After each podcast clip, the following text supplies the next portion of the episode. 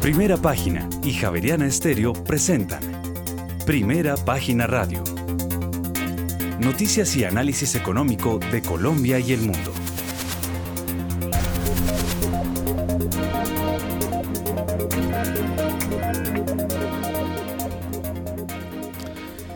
Muy buenos días, son las 6 de la mañana y dos minutos. Bienvenidos a una nueva emisión de Primera Página Radio. En este jueves 27 de octubre del año 2022 tendremos todas las noticias y el análisis económico de Bogotá, Colombia y el mundo hasta pasadas a las 8 de la mañana. Bajo la dirección de Héctor Hernández y Héctor Mario Rodríguez, hoy presentamos. El ministro de Hacienda José Antonio Ocampo ya le propuso a la Junta del Banco de la República que se discuta este viernes qué tan líquidos o no están los mercados de futuros a propósito del tema cambiario. Y los mercados ya entendieron el mensaje de que vamos a garantizar la estabilidad macroeconómica. Así lo señaló el ministro José Antonio Campo tras los recientes descensos en la tasa de cambio y también en los test. Y las firmas en zonas francas pagarán una renta del 35%, esto sobre la utilidad generada por las ventas que se hagan al mercado interno, con excepción de las offshore. Y por su parte, el Bank of America considera poco probable que los costos de fondeo de Colombia sigan altos por un tiempo prolongado y no ve riesgos de solvencia para el país en el corto plazo. Y en otras noticias, en septiembre de este año, el índice de confianza comercial de Desarrollo cayó 3,5 puntos porcentuales frente a agosto pasado a 23,4%. Y el costo total de Hidroituango pasó de 18,3 billones a 17,6 billones de pesos, una disminución neta de 661 mil millones de pesos. Y por su parte, el grupo EPM obtuvo ingresos por 23,6 billones de pesos en el tercer trimestre. El EBITDA alcanzó los 7,3 billones de pesos. Y por su parte, Almacenes Éxito nombró como presidente de la Junta Directiva a Luis Fernando Alarcón, miembro independiente, y Jaime Gilinski, por su parte, pidió vender las acciones de Nutresa en la OPA antes del próximo año, esto para evitar posibles cobros de impuestos de la nueva reforma tributaria. Tendremos estas y otras noticias hoy en primera página radio, les damos la bienvenida.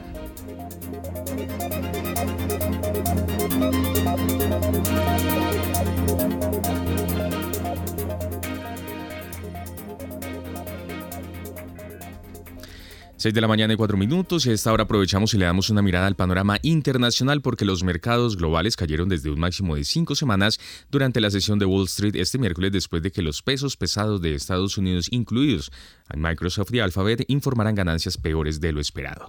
En la jornada anterior presentó cuentas el gigante estadounidense de las redes sociales Meta, anteriormente conocido como Facebook, que redujo los beneficios un 36%.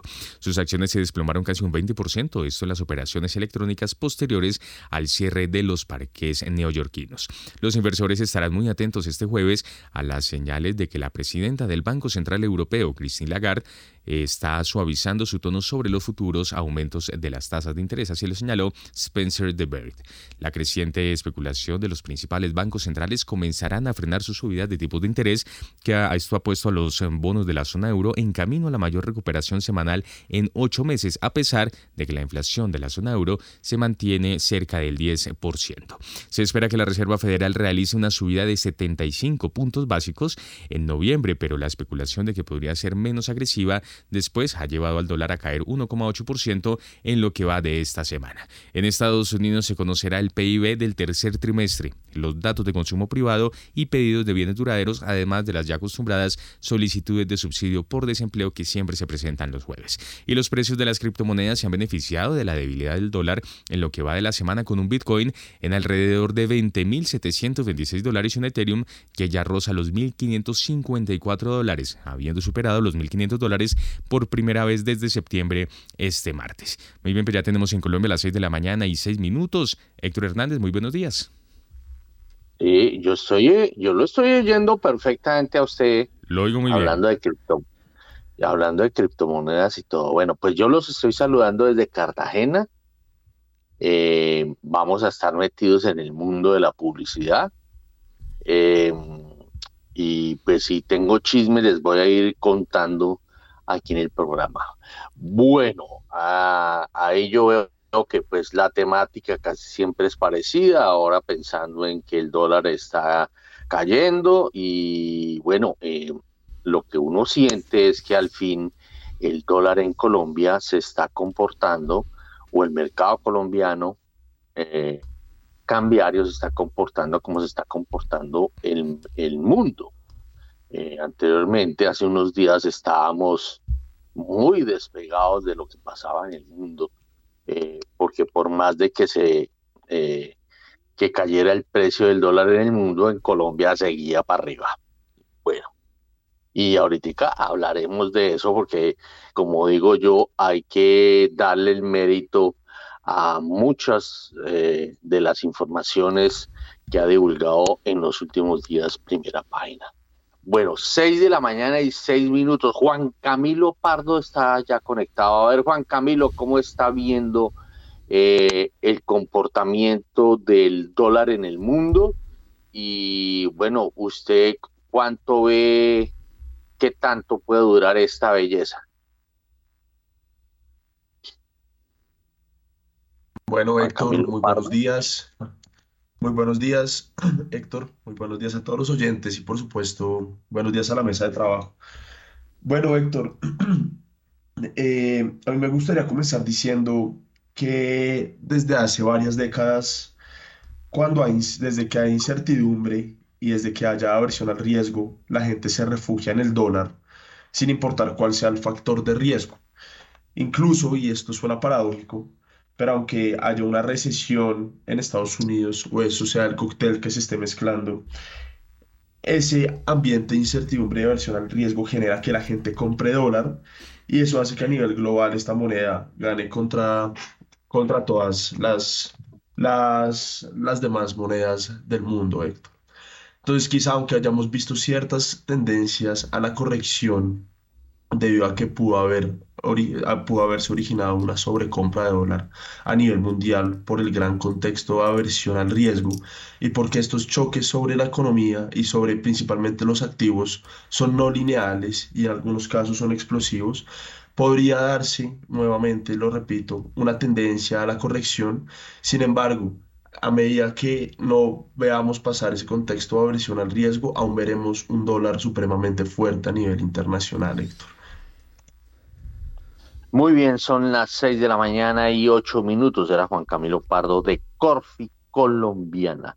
A ver, nos vamos con el precio del petróleo. ¿Cómo está marchando el petróleo hasta ahora? Sí, señora, a las 6 de la mañana y 10 minutos porque los precios en el mercado internacional de petróleo se continuaron apoyando de un dólar más débil. Además, se anunció que los inventarios de crudo de Estados Unidos aumentaron 4,5 millones de barriles de la semana pasada, esto de acuerdo con los datos publicados por parte del Instituto Americano del Petróleo. Los inversores globales se deshicieron de los activos chinos a principios de esta semana, principalmente por los temores sobre el crecimiento, con la economía acosada por una política de cero COVID, una crisis inmobiliaria y una caída de la confianza del mercado. China, hay que recordar, es el mayor consumidor de energía del mundo. En ese momento el petróleo de referencia Brent llega a 96 dólares con 23 centavos el barril, sube 0,56%, mientras que el WTI sube en este momento 0,54% y se cotiza sobre los 88 dólares con 40 centavos el barril. Regáleme el Brent. 96 dólares con 23 centavos. Bueno, otra vez acercándose a los 100 dólares. Julio César Herrera, quien eh, eh, desde, desde hace como una hora, a las, eh, como a las cinco y media de la mañana o cinco y cuarto de la mañana, está haciendo cola para entrar al estudio de primera página. No mentiras, está conectado con nosotros hace un buen tiempo, fue el primero en conectarse. Eh, entonces, eh, la teoría de que el, el que primero se, se arrodilla, primero se confiesa. Pues esta vez fue segundo. No importa. A ver, Julio César Herrera, muy buenos días. Primero, ¿usted dónde está? Y segundo, ¿cómo está viendo la situación petrolera? Muy buenos días, mi apreciado Héctor. Estoy en Bogotá. Un saludo a la mesa de trabajo, los analistas y los apreciados oyentes de primera página, Héctor. El deseo de estar aquí a su lado y al lado de primera página lo levanta uno temprano. Eh, Héctor, eh, estoy viendo un mercado fluctuante y lo vamos a seguir viendo de esta manera. Hablábamos hace unos días de que ese rango del 92, 93 dólares por barril iba a estar por periodo de una semana y va a fluctuar y vamos a movernos en esa banda de aquí a fin de año que va en 90 a 100 dólares. es bastante amplia la banda. ¿Y qué tenemos el día de hoy?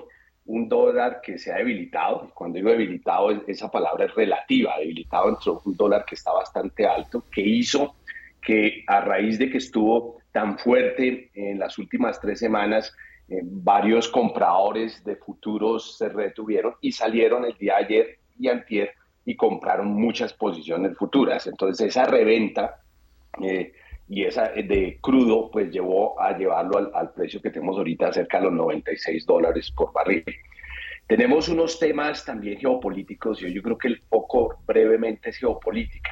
Eh, tenemos que eh, Biden y la Casa Blanca, que querían colocarle un techo eh, junto con la Unión Europea y el G7 al crudo ruso, les tocó pedalear hacia atrás, les tocó retroceder. Ellos estaban hablando de un límite entre 40 y 60 dólares por barril, porque miren lo interesante, donde ellos logren frenar el crudo ruso, ¿qué ocurre en el mercado? Hay menos crudo. Al haber menos crudo, ¿qué va a pasar? Los precios se van a disparar. Entonces están pensando en colocarle, digámoslo, ese techo a ese crudo y forzar a las economías y los compradores a hacerlo más alto, probablemente 80, 90 dólares por barril. Lo cierto es que Rusia está fortalecida, país que produce 12.5 millones de barriles al día, eh, está, ha declinado algo la producción, pero sigue vendiéndole a Asia y a China. Y esto ha sido importante. Y lo otro es que, pues, eh, la ayuda que tenían los Estados Unidos discutiendo y Biden de 18 billones de dólares para Ucrania eh, está debilitándose en el Congreso. Esto ha llevado a que pues también la percepción es que en estos momentos esa tensión, oferta, demanda y geopolítica pues no va a arreglar la situación con Rusia tan pronto y pues toca manejar la, la situación de presión sobre petróleo eh, en Rusia de una manera diferente. Los inventarios siguen eh, a un nivel muy bajo y pues la demanda sigue muy fuerte. La Agencia Internacional de Energía dice que pues no vamos a ver un debilitamiento de la demanda a pesar de la situación de inflación y la crisis económica que algunas economías están enfrentando. Muy bien, eh, son en este momento las 6 de la mañana y 13 minutos. A las 6 y 13 vámonos con las bolsas del mundo. En primera página radio, las bolsas del mundo. 6 de la mañana y 15 minutos y mixta las bolsas de Asia a la espera de las conclusiones del Banco Central Europeo y del Banco de Japón. Los mercados asiáticos se beneficiaron de la especulación entre los inversionistas de que los principales bancos centrales están considerando reducir sus agresivas tasas de intereses, esto dada las señales de una desaceleración económica. El yen japonés se fortaleció antes de la reunión del Banco de Japón de este viernes, aunque la mayoría de los analistas espera que el Banco Central mantenga sus tasas de interés ultra bajas. El Nikkei de la bolsa de Tokio, el Nikkei, va bajó 0,32%, el selectivo más amplio, el Topix, por su parte perdió 0,66%. El índice de referencia de la bolsa de Shanghái cayó 0,55%, mientras que el parque de Shenzhen retrocedió 0,63%. El índice Hang Seng de la bolsa de Hong Kong cerró con ganancias del 0,72%. Por su parte, el COSPI de la bolsa de Seúl ganó este jueves 1,74%, mientras que el índice de valores tecnológicos COSDAC ganó 1,74%. Por su parte, las acciones europeas rondan por debajo del máximo de cinco semanas antes de la reunión del Banco Central Europeo. La sorprendente decisión de ayer del Banco de Canadá de frenar el endurecimiento monetario y subir los tipos en 50 puntos básicos en lugar de los 75 puntos esperados ha provocado especulaciones sobre una ralentización del ritmo de alzas, especialmente de cara a la reunión de la Reserva Federal de la semana que viene. El IBEX 35 de la Bolsa de Madrid se deja 0,51%, el DAX de Frankfurt por su parte se deja 0,23%, el FTSE de Milán se, eh, se dejaba en esta ocasión 0,35% y el CAC 40 de París perdía 0,48%. Por su parte, el FTSE 100 de Londres subía tan solo 0,04%. Son las 6 de la mañana y, 15 minutos. Eh, el famoso término que, que ahora se volvió de moda, ralentización, ¿no? Eh, que yo diría que es como levantar el acelerador. A ver, Juan Manuel Quintero, gerente de Precia, muy buenos días. ¿Cómo está viendo las diferentes plazas del mundo? Héctor, buenos días, buenos días a la mesa, buenos días a todos los oyentes de primera página. Muchas gracias por la invitación. Pues hoy hay muchas noticias, pero veo el mercado muy pesimista. El, eh, empecemos por Estados Unidos. Hoy van a publicar el, los datos de crecimiento. Eh, pero la sensación entre todos los grandes ejecutivos de Wall Street es que efectivamente mm, hay eh, recesión o que están entrando en una recesión y la pregunta es qué tan larga va a ser. Algunos analistas, incluyendo em, bancos tan importantes como Goldman Sachs, están viendo a la Fed subiendo sus tasas incluso por encima, más allá del 4.5. Em, y todo va a depender en gran medida de qué tan exitosa pueda ser la política. Lo que están pensando es, es, es qué tanto efecto pueda tener el subir las tasas sobre, el, em, sobre enfriar un poco la economía. Por el otro lado también está, están los traders en Europa muy pendientes de lo que vaya a pasar más tardecito. Ahora las siete y media, tal vez siete y quince va a publicar también el, eh, los resultados de la reunión que, está teniendo el Banco Central Europeo. Vamos a ver qué, qué pasa con las tasas de interés allá. La expectativa de todos es que hay una subida de tasas, pero pues uno nunca sabe con estas sorpresas que, que, mm, que se pueden dar. Mire el caso de Canadá. Eh, la sensación es que de todos modos, pues en el mediano plazo hay recesión, hay una, hay una, mm, un sentimiento eh, de preocupación en la mayoría de los operadores, eh, más pensando en el mediano plazo. Y fíjese que los resultados de las compañías que están, eh, estamos en precisamente en esa época en la que las compañías republican sus, sus resultados iniciales, no hay buenas noticias tampoco, la mayoría están como, como sin cambios, planas. Em, con algunas de las compañías grandes como Alphabet o como Meta, con disminuciones en, eh, en eh, los revenues por publicidad. Las, las cosas no pintan bien y, eso lo está usted viendo hoy en, el, en, los, en los futuros de los índices, eh, casi que negativos, positivos, moviéndose muy ahí sobre el cero de variación. Vamos a ver qué pasa con esas noticias hoy para ver qué color agarra el día, si verde o rojo. Bueno, por ahora yo le cuento que aquí lo estoy viendo en Cartagena, estoy cerca a las, a las playas de Marbella. Eh, estoy viendo muy amarillo el, panorama, es decir, un muy buen sol, eh, despejado relativamente el cielo, eh, más azules que grises. Y bueno, vamos a ver si así, así como se está comportando hoy el clima en Cartagena, así se ve la situación del mercado financiero. Bueno, vámonos de Marbella, de las playas de Marbella, nos vamos para Brasil. Vámonos con Guillermo Valencia. ¿Cómo está viendo, como dice Juan Manuel Quintero, el color del mercado? Héctor, muy buenos días. Un saludo muy especial a los colegas, a la mesa de trabajo y por supuesto a la gran audiencia de primera página. También azul. Y, y, es que, o sea, el tema del dólar es supremamente importante para entender cuál es la siguiente mega tendencia del mercado. El dólar, los ciclos de un dólar fuerte, solamente existen porque un paradigma se convirtió en una burbuja. O sea, el dólar se fortalece porque algo está colapsando. El dólar se fortaleció entre 1981 y 1985 porque la burbuja en commodities y oro colapsó. Colapsó una burbuja que existía en deuda europea en 1981 y después en deuda latinoamericana en 1982-84.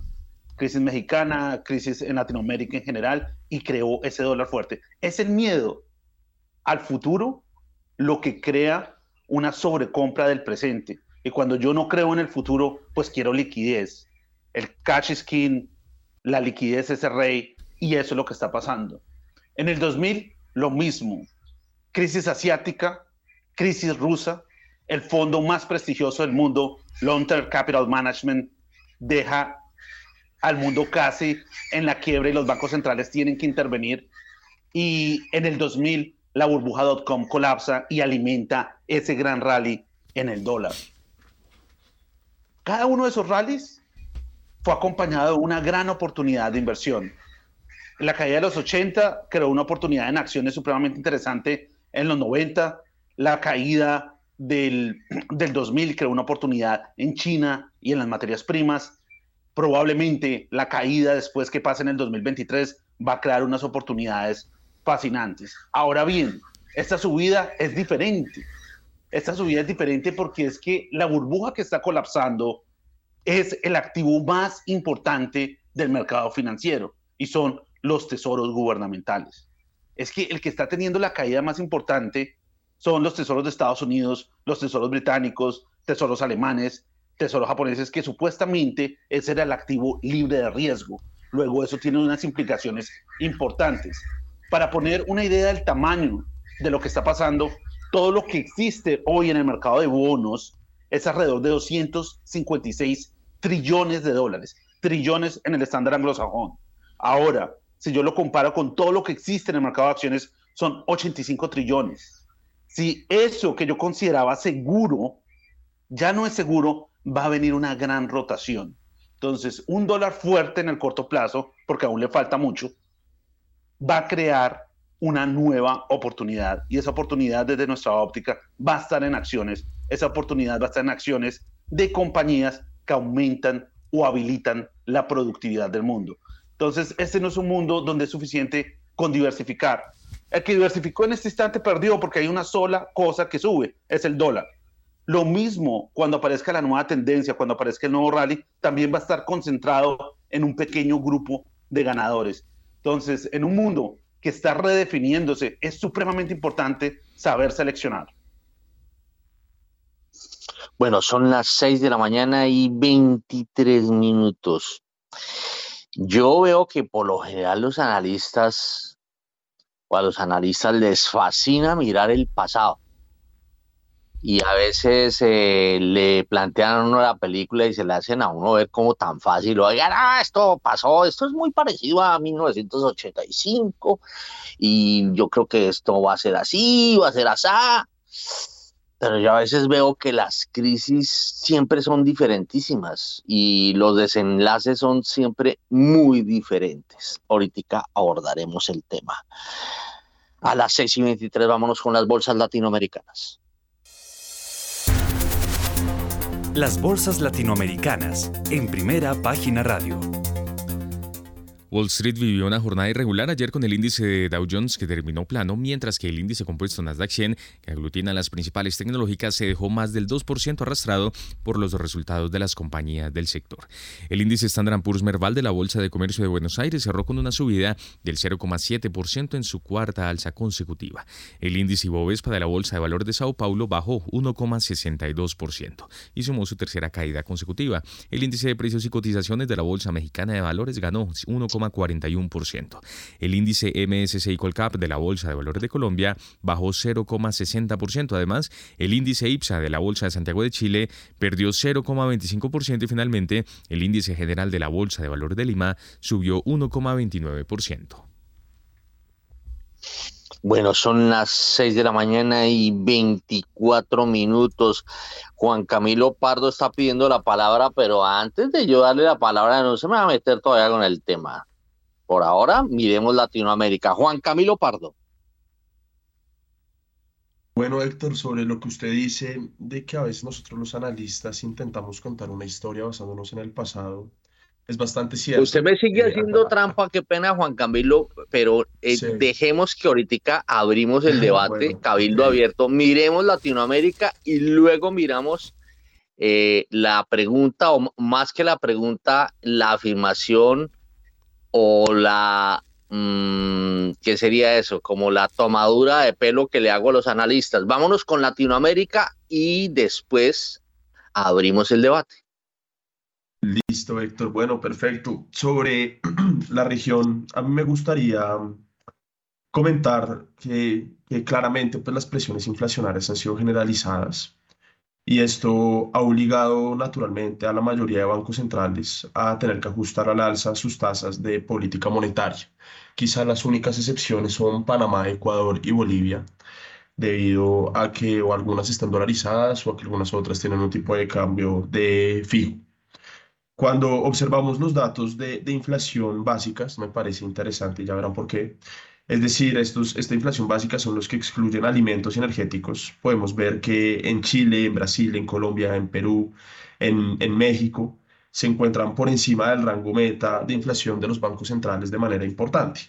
Recordemos que esta inflación básica es, es una mejor forma de calibrar, de, de hacer una medición al comportamiento de la demanda. Y estos datos muestran que aún la demanda permanece fuerte en la región debido en primer lugar a unos estímulos que se han venido gastando, me refiero a los fiscales y monetarios eh, de la pandemia y posterior a la pandemia, y en segundo lugar al aumento del endeudamiento por parte de los hogares que ha sido bastante importante. Este es un fenómeno que ha ocurrido eh, o que se ha estudiado, que hay, algunos centros de pensamiento estudiando acá, acá en el país. Y aunque las perspectivas de crecimiento para la región son más favorables que para las demás regiones del mundo, como lo han mostrado las proyecciones del Fondo Monetario y del Banco Mundial, aún persisten riesgos políticos ese problema estructural que tanto ha quejado a la región durante tantas décadas, que es la incertidumbre política. Por ejemplo, las elecciones en Brasil, el avance del proceso constitucional en Chile, eh, la inestabilidad política en Perú y, la desconfianza eh, empresarial en México, sin comentar pues claramente el panorama que está, el complicado panorama que estamos viviendo viviendo en Colombia, Héctor. Entonces, quizá estos factores han generado una gran volatilidad sobre, sobre los activos en la región y claramente sobre el nivel de confianza de los inversionistas que, en línea con un contexto de aversión al riesgo a nivel internacional, ah, lo que ha implicado es que ciertos capitales hayan, hayan salido de la región, Héctor, y por eso es que veamos unas bolsas que se han visto afectadas, en especial donde los gobiernos no han tenido un discurso macroeconómico responsable y, una, y esto en línea, pues claramente, como lo decía Guillermo, con una renta fija que se ha visto eh, en un ambiente inflacionario muy golpeado. Bueno, son las eh, 6 de la mañana y 28 minutos. A las 6 y 28 le vamos a dar paso a José Miguel Santamaría, quien se acaba de conectar. A ver, estamos mirando Latinoamérica. Vemos que ayer fue una jornada relativamente buena para estos eh, lares. A ver, José Miguel, muy buenos días. Bueno, Héctor, muy buenos días, muy buenos días a los compañeros de, de programa y muy buenos días a todos los oyentes de primera página. Sí, pues generalmente lo que está pasando en Latinoamérica pues tiene que ver mucho con el contexto mundial, un contexto donde las tasas de interés de renta fija siguen al alza, aunque con lógicas volatilidades el bono del Tesoro americano que llegó a estar casi por los lados del 4.30 a 10 años, hoy se encuentra por los lados del 4. Eso ha hecho devolver también un poco las monedas, o sea, ese, esa fortaleza del dólar se ha visto un poco relajada estos últimos dos días, no solamente en Colombia, sino pues en toda la región y inclusive con el, con el euro. ¿Cierto? Entonces, ¿qué es lo que pasa con las bolsas? Las bolsas básicamente, cuando la renta fija está alta, pues las bolsas se golpean y se golpean más aún en un contexto de, problemas políticos como los que estamos teniendo en la región. El caso, pues, de las elecciones ahorita en Brasil, que vamos a ver qué, qué termina pasando, como lo que está pasando en Colombia, donde tenemos un Colcap por los lados de 1200, 1250, cuando hace sin decir mentiras, 12 o 15 años, el Colcap, estaba a 1500. O sea, nosotros llevamos en Colombia un problema real con el tema de las acciones por una cantidad de factores que, que vale la pena estudiar y que, y que son bastante relevantes, pero hoy en día es porque los dividendos de las acciones, más la expectativa de crecimiento de la economía y de este nuevo gobierno, pues no dan ganas de que la gente invierta en renta variable. Bueno, muy bien. Son las eh, 6 de la mañana y 30 minutos. Mm, bueno, las, la razón, como usted mismo lo dice, José Miguel, este comportamiento de las acciones, sobre todo en Colombia, viene de tiempo atrás. A ver, Juan Manuel Quintero, de gerente de Precia, ¿cómo está viendo el vecindario? Pues, sector Mario, aquí concentrándome un poco en Brasil, el mercado Bueno, ya, más grande ya, que ya me cambió el nombre, ya me cambió el nombre. Bueno, sí. Venga, le digo. Ah, quítele el Mario, quítele el Mario. Como siempre es Héctor Mario el que me invita. Eh, vea, Héctor, viendo un poco el mercado em, del, socio más grande o el país más grande de la región, eh, hay una cosa que llama la atención, es que Brasil se mantiene, eh, mantiene las tasas, no las está subiendo. Ellos no son ajenos a los problemas que, que se tienen de inflación global, no, no son ajenos a los problemas que se tienen de, de, de, la crisis internacional que estamos viviendo, pero están dando un paso un poco al lado de lo que están haciendo el resto de, las, de, las, eh, de los bancos centrales en el mundo. Si uno mira ese, el impacto que eso tiene, pues la verdad es que no es nada positivo. Obviamente ahí debe haber una cantidad de presiones por las condiciones eh, políticas que están viviendo en este momento, pero al mantener las tasas quietas, ¿qué está pasando? La, bolsa supremamente golpeada, eh, vienen unos, eh, venimos de un par de, días de caídas bien importantes desde la semana pasada. Em, y las tasas de interés de los bonos internos en reales están relativamente moviéndose desde comienzos de mes al alza, van unos más o menos unos 60 básicos arriba. Los bonos eh, más largos que tienen de, en el mercado local, que son de vencimiento en el 33, vienen subiendo de forma importante desde un, un 11.73 a un 12.20. Em, yo creo que el, eh, el, eh, ah, el Banco Central está intentando hacer algo diferente en Brasil. Puede ser por presiones, por lo que ustedes quieran, pero definitivamente no le está saliendo bien o el mercado no le está leyendo también ese, esos movimientos. Eh, sigue la presión política ya. Yo creo que el, como, como mencionan varios, la, el tema de Latinoamérica está centrado en que tenemos una discusión de modelo económico. Y pues hasta tanto no, no quitemos ese fantasma de modelo económico de, que, que, que está en la conversación de todos, pues vamos a tener, eh, no vamos a ver realmente la economía de los países latinoamericanos mostrando su verdadero potencial. Muy bien, son las 6 de la mañana y 33 minutos. A ver, pues si estamos hablando del vecindario y, y como lo está diciendo Juan Manuel, estamos hablando de Brasil, pues vámonos de nuevo para Brasil, donde está Guillermo Valencia, que nos va a ayudar a mirar el vecindario. Pues Héctor, a mí Brasil me encanta. yo veo una historia de inversión en Brasil fuerte. Eh, el tema es que va a haber una volatilidad en los próximos seis meses, nueve meses, supremamente interesante y grande, porque pues no está el tema electoral que de alguna manera el no saber quién va a ser el próximo presidente de Brasil, pues ha mantenido estable el real brasileño. Y es interesante porque las monedas que han estado estables en la región son México y Brasil, los dos más grandes. México, porque independiente de la corriente política, López Obrador, un presidente de izquierda, pero un presidente supremamente pragmático, que sabe que el mundo cambió y ve una oportunidad en reconfigurar las cadenas de valor, que salgan de China y de pronto puedan crear nuevas fábricas de semiconductores y de otro tipo de cosas. En México es una oportunidad que López Obrador quiere aprovechar. ¿Tienen imbalances fiscales? Sí, pero la pintura la tienen clara para los próximos cinco años, que es lo que debe hacer un presidente, no tratar de contener la volatilidad del corto plazo, sino trazar un plan para qué va a pasar con el país eh, por los próximos cinco años o una década. Brasil, Brasil, independiente de quien quede, la moneda va a tener volatilidad porque estamos en una crisis de moneda general. O sea, esto, o sea, cuando uno ve la libra esterlina cayendo lo que ha caído o el yen japonés, que son monedas de reserva, pues pensar que peso mexicano o el real brasileño no se van a devaluar es pues pensar con el deseo. Va a pasar, pero lo importante ahí no es la devaluación que viene, sino el perfil que va a tener ese país en el largo plazo. Entonces yo creo que eh, las inversiones en mercados emergentes va a cambiar, va a cambiar muchísimo, porque uno no puede hablar más de mercados emergentes como un paquete. O sea, esa idea de los BRICS que, que crearon en, la época que uno de los directores de Goldman Sachs habló de esa oportunidad de Brasil, China, Rusia, eh, como la nueva oportunidad para invertir, ya no funciona.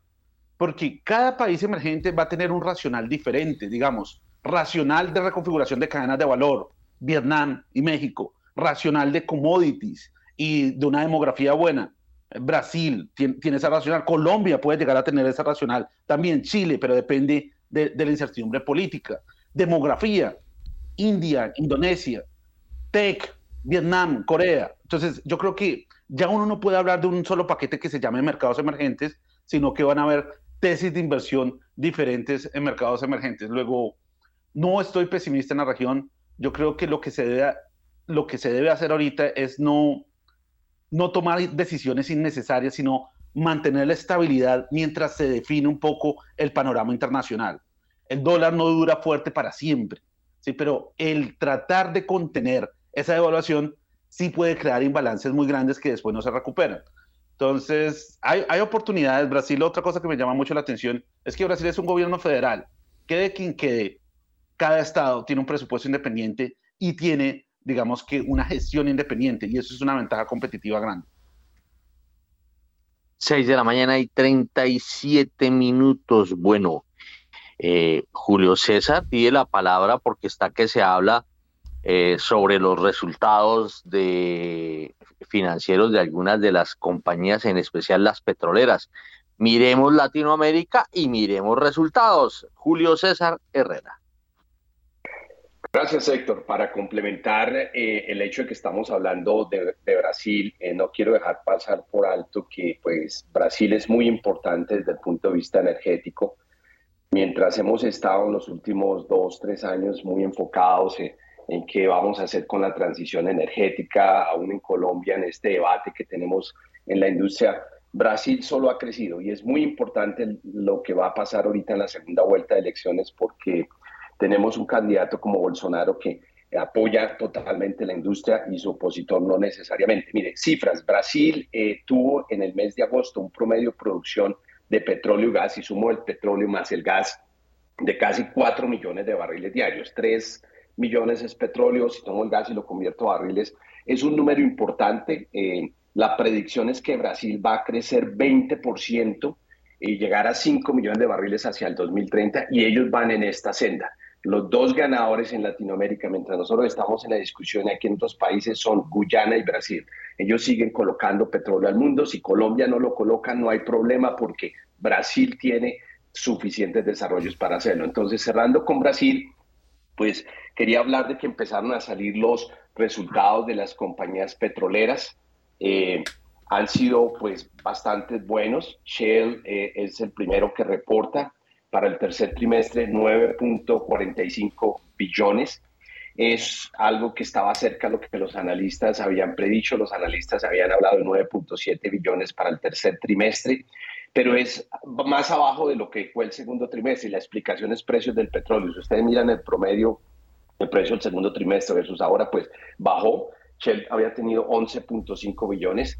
Total sacó sus resultados y el impacto pues que tiene esto políticamente es que ya la misma Casa Blanca salió Joe Biden a decir que pues era defraudante eh, ver resultados tan buenos, billones de dólares fluyendo en un mundo donde se está entrando en recesión y crisis económica. Entonces, si por aquí llueve, por allá no descansa, como líderes políticos pues eh, atacan la industria, son resultados muy buenos, vamos a verlos igual en Exxon, vamos a verlos igual en eh, Chevron y otras compañías. Los cinco majors, la predicción que tengo es que van a superar los 53, 54 billones de dólares eh, al resultado cuando se publiquen todos de aquí a la semana entrante para el tercer trimestre. Trayéndolo localmente a Colombia, Ecopetrol va a reportar muy pronto sus resultados, van a ser muy buenos. Eh, sin embargo, pueden ser menores que lo que hubo en el segundo trimestre porque el precio pues ha caído especialmente el Bren comparativamente contra el trimestre anterior. Pero mucha eh, visión y presión política sobre las petroleras dada la crisis económica de la cual estamos hablando ahorita aquí, que pues un sector que da unos rendimientos muy altos. Lo que va a hacer eso es que va a haber migración en acciones eh, de tecnología y otras hacia petróleo, dado pues la fortaleza que tiene y fortaleza que vemos igualmente para el cuarto trimestre del año. 6 de la mañana y 40 minutos y como estamos por estos lados, y una vez miremos cómo va la bolsa de Colombia. Sí, señor, pero antes una recomendación porque hoy es un muy buen momento para que empieces a conquistar el mercado global colombiano. Compra activos globales en pesos colombianos y diversifica tu portafolio de inversión. Conoce más en bbc.com.co 6 y 42. En primera página radio, las acciones de Colombia. Transacciones en la Bolsa de Valores de Colombia aumentaron 12,14% y la acción más desvalorizada fue la de Grupo Nutresa con una caída del 4,23%. Aunque el título de Grupo Nutresa SA cerró con números en rojo durante lo que va del año, presenta una valorización del 100,25%. En total, las negociaciones del mercado de valores en Colombia alcanzaron los 52.359 millones las acciones más negociadas fueron Ecopetrol con 18.348 millones de pesos, Interconexión Eléctrica con 5.988 millones de pesos y el título preferencial de Bancolombia con 5.420 millones de pesos. Fabricato fue el título más valorizado con un 7,69%. El Colcap terminó la jornada con una caída del 0,59% a 1.202 unidades. discúlpeme, son las 6 de la mañana y 42 minutos. A ver, Juan Manuel Quintero, eh, ¿cómo está viendo eh, la plaza, la plaza colombiana? Pues Héctor, la verdad no mucho, no muy optimista las, los volúmenes a pesar de las de las eh, de las operaciones pues que están en curso se han recuperado un poco, pero lejos de, de donde los quisiera ver uno en estas circunstancias. Yo creo que el, eh, ese impulso de, de, las operaciones es importante y necesitamos ver pues cómo, la, cómo las acaban eh, eh, administrando los stakeholders de las compañías, de, la, de las compañías que tienen relación, pero pues en general las, la, la, expectativa no es muy positiva. Nuevamente hay incertidumbre y la incertidumbre es lo que espanta a los inversionistas de mercados de alto riesgo como pueden ser las acciones. No la veo muy, muy optimista. Puntualmente hoy, pues no le, no, eh, más allá del impacto que puedan tener las, las noticias que vamos a ver de crecimiento, de tasas de interés de, Europa, pues no hay ninguna mm, eh, como eh, noticia rápida que uno pueda decir, ah, esto va a impulsar hacia arriba o hacia abajo las, las acciones el día de hoy. Eh, son las 6 de la mañana y 43 minutos. Quiero un avance del tema bursátil. A ver, mm, porque en Medellín se encuentra nuestro enviado especial Romario Ortiz. Eh, Romario, ¿qué pasó con Almacenes Éxito? ¿Cuál fue la noticia? Almacenes Éxito nombró como presidente de la Junta Directiva Luis Fernando Alarcón Mantilla, miembro independiente. Alarcón es ingeniero civil de la Universidad de los Andes, con estudios de posgrado en economía de la misma universidad y maestría en ingeniería civil del Instituto Tecnológico de Massachusetts. Fue gerente general de Interconexión Eléctrica SA, presidente de Asofondos, presidente de la Flota Mercante Gran Colombiana, director ejecutivo del Banco Interamericano de Desarrollo y ministro de Hacienda.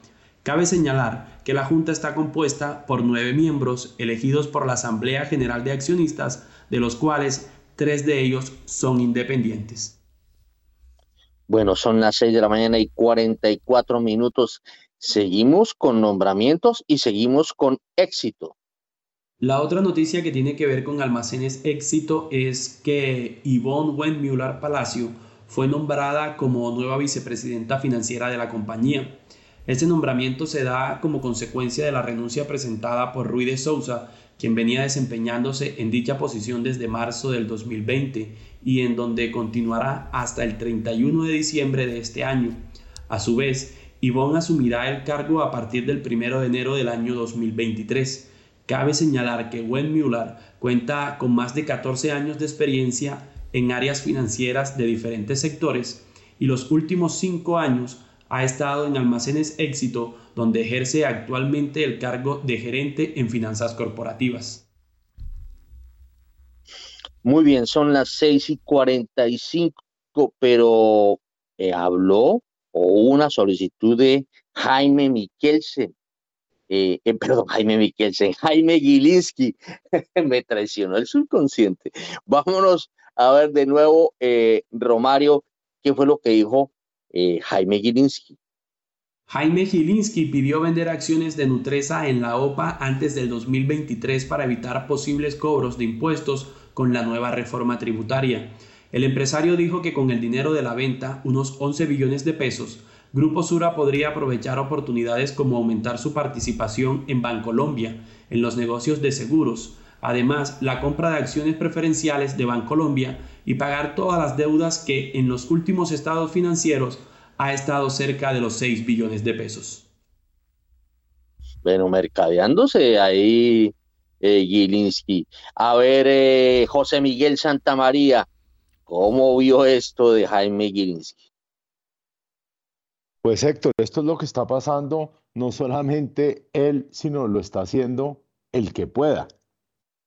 Viendo esta reforma tributaria, que de una u otra manera lo que está buscando es recursos y recursos sin mirar de qué manera golpea hacia futuro los negocios, pues las personas están tratando de cerrar los negocios este año. Es que no es solamente ese negocio en particular, es que todas las compañías están haciendo asambleas extraordinarias para hacer pago de dividendos anticipados. Las empresas están tratando de vender activos para el tema de la ganancia ocasional en la venta de activos. O sea, se están dando muchos movimientos, inclusive en las separaciones y en las sucesiones, sucesiones que llevaban muchísimos años, separaciones que no han llegado a acuerdos, tiene las notarías repletas de acuerdos, porque la gente quiere cerrar negocios este año para no tener que pagar esa sobretasa impositiva que le va a poner esta reforma tributaria el año entrante. Muy bien, son las 6 de la mañana y 48 minutos. Mm, vámonos, vámonos con el, debate, el debate. El debate es, eh, me, hace, me hace recordar cuando eh, usted habla con los amigos, eh, cuando uno es joven y bello y está diciendo, trae a colación una historia sentimental y dice, y siempre es comparando con historias sentimentales del pasado y nunca coinciden ni siquiera mejor dicho, en nada. Y yo veo que los financieros son felices trayendo a colación historias sentimentales, pero no sentimentales, sino financieras, y no coinciden en nada. Como pidió la palabra primero Juan Camilo Pardo, y le ruego el favor que sea muy corto, eh, porque estamos popochos de analistas, cuéntenos eh, por qué levantó la mano sobre este tema. Bueno, Héctor, hay un libro muy, muy, muy interesante y muy recomendado que se llama El Cisne Negro de Nassim Taleb. Básicamente, ¿qué, ¿qué dice ese libro? Que la globalización implica que el sistema que se está componiendo sea cada vez más dinámico, más complejo, y esas redes o esas conexiones cada vez sean menos predecibles. Precisamente él, él se basa en una teoría matemática que es la teoría de Mandelbrot la teoría fractal. Y en últimas lo que demuestra, tanto matemáticamente como citando a filósofos de su entonces, es que nosotros, al menos a los economistas, nos da mucho palo. Y es que nosotros simplemente no podemos predecir y todo lo que decimos son historias creadas por eh, teorías lineales que creemos que en el tiempo perduran. ¿Cuál es la, eh, la, la conclusión a la que él llega? Que simplemente son los cisnes negros, que son estos fenómenos de gran impacto, que son impredecibles y que en retrospectiva parecen obvios, los que determinan el curso eh, económico, si lo quisiéramos llamar acá eh, de esa forma. Entonces, ¿cuál es, ¿cuál es su tesis? Nuevamente, que, que no podemos predecir y lo que usted dice, Héctor, es muy cierto. Toda crisis es diferente, quizás se cumplan algunos patrones, pero más allá de que esos patrones se, cumplan de forma determinística, tal vez sea el azar y esa conexión y, esa, y esas diferentes redes que se conectan dentro de un sistema cada vez más complejo y más, dinámico que llevan a que, a que hayan algunos patrones similares. Sin embargo, eso no quiere decir que los patrones necesariamente se cumplan, si me hago entender. Es lo que dice Hobbes. sé lo que es falso, pero no necesariamente lo que es correcto. Y en esa premisa es la que se basa Taleb para hacer toda su demostración matemática de por qué predecir el futuro y las crisis o, incluso esas tendencias que se van a formar en el mercado no son ciertas. Entonces yo, yo realmente, a pesar de, que soy analista y a pesar de que también construyo esas historias alrededor del precio de los activos y prospectivamente qué es lo que va a pasar, eh, quizá claramente uno va en un túnel y ese túnel tiene millones de factores por fuera que uno no alcanza a ver porque son no observables, porque cognitivamente no lo logramos ver hasta ahora, porque aún la tecnología no ha avanzado a cierto ritmo para lograrlos ver. Entonces, sí es importante que a veces nos critiquemos y pensemos que quizá pueda haber un evento que puede destruir absolutamente todas nuestras narrativas, Héctor. 6 y 51. A ver, eh, Guillermo Valencia, y es que usted las historias sentimentales se le repiten.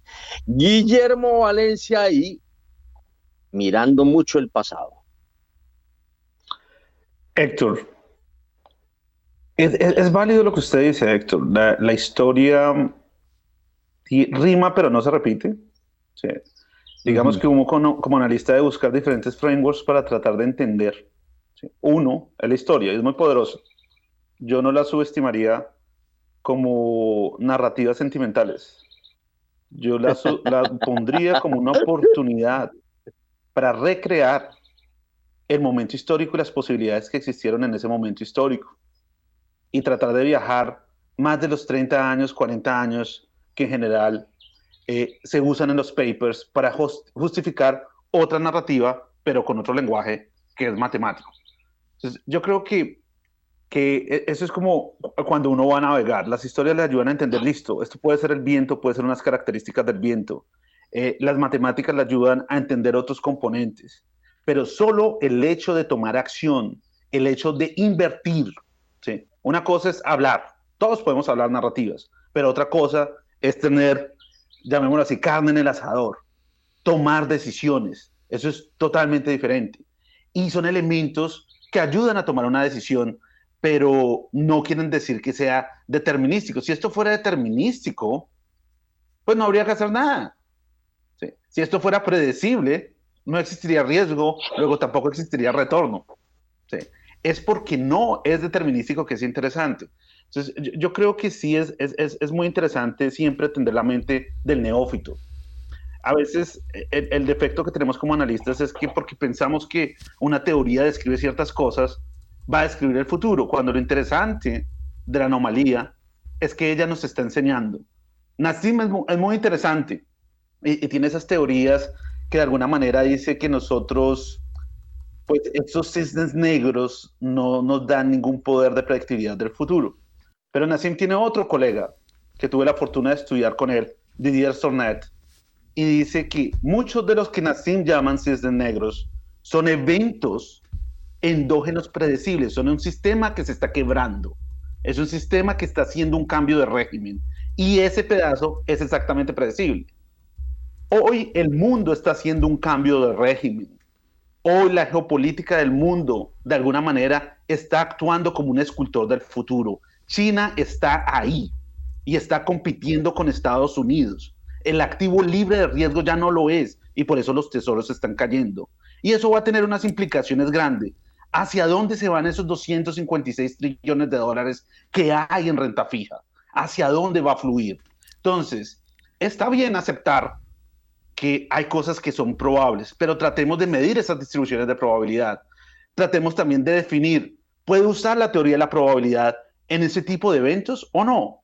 Entonces, esas historias que usted escribe, Héctor, son abstracciones que le pueden ayudar a uno a entender que mientras está paniqueado y repitiendo el coro de lo que dice al unísono todos los medios, puede estar haciendo una oportunidad muy grande. Entonces, ah, desde ese punto de vista es interesante, pero también retomo eh, que no es así de fácil, como, como usted dice, Héctor, y lo tomo con toda.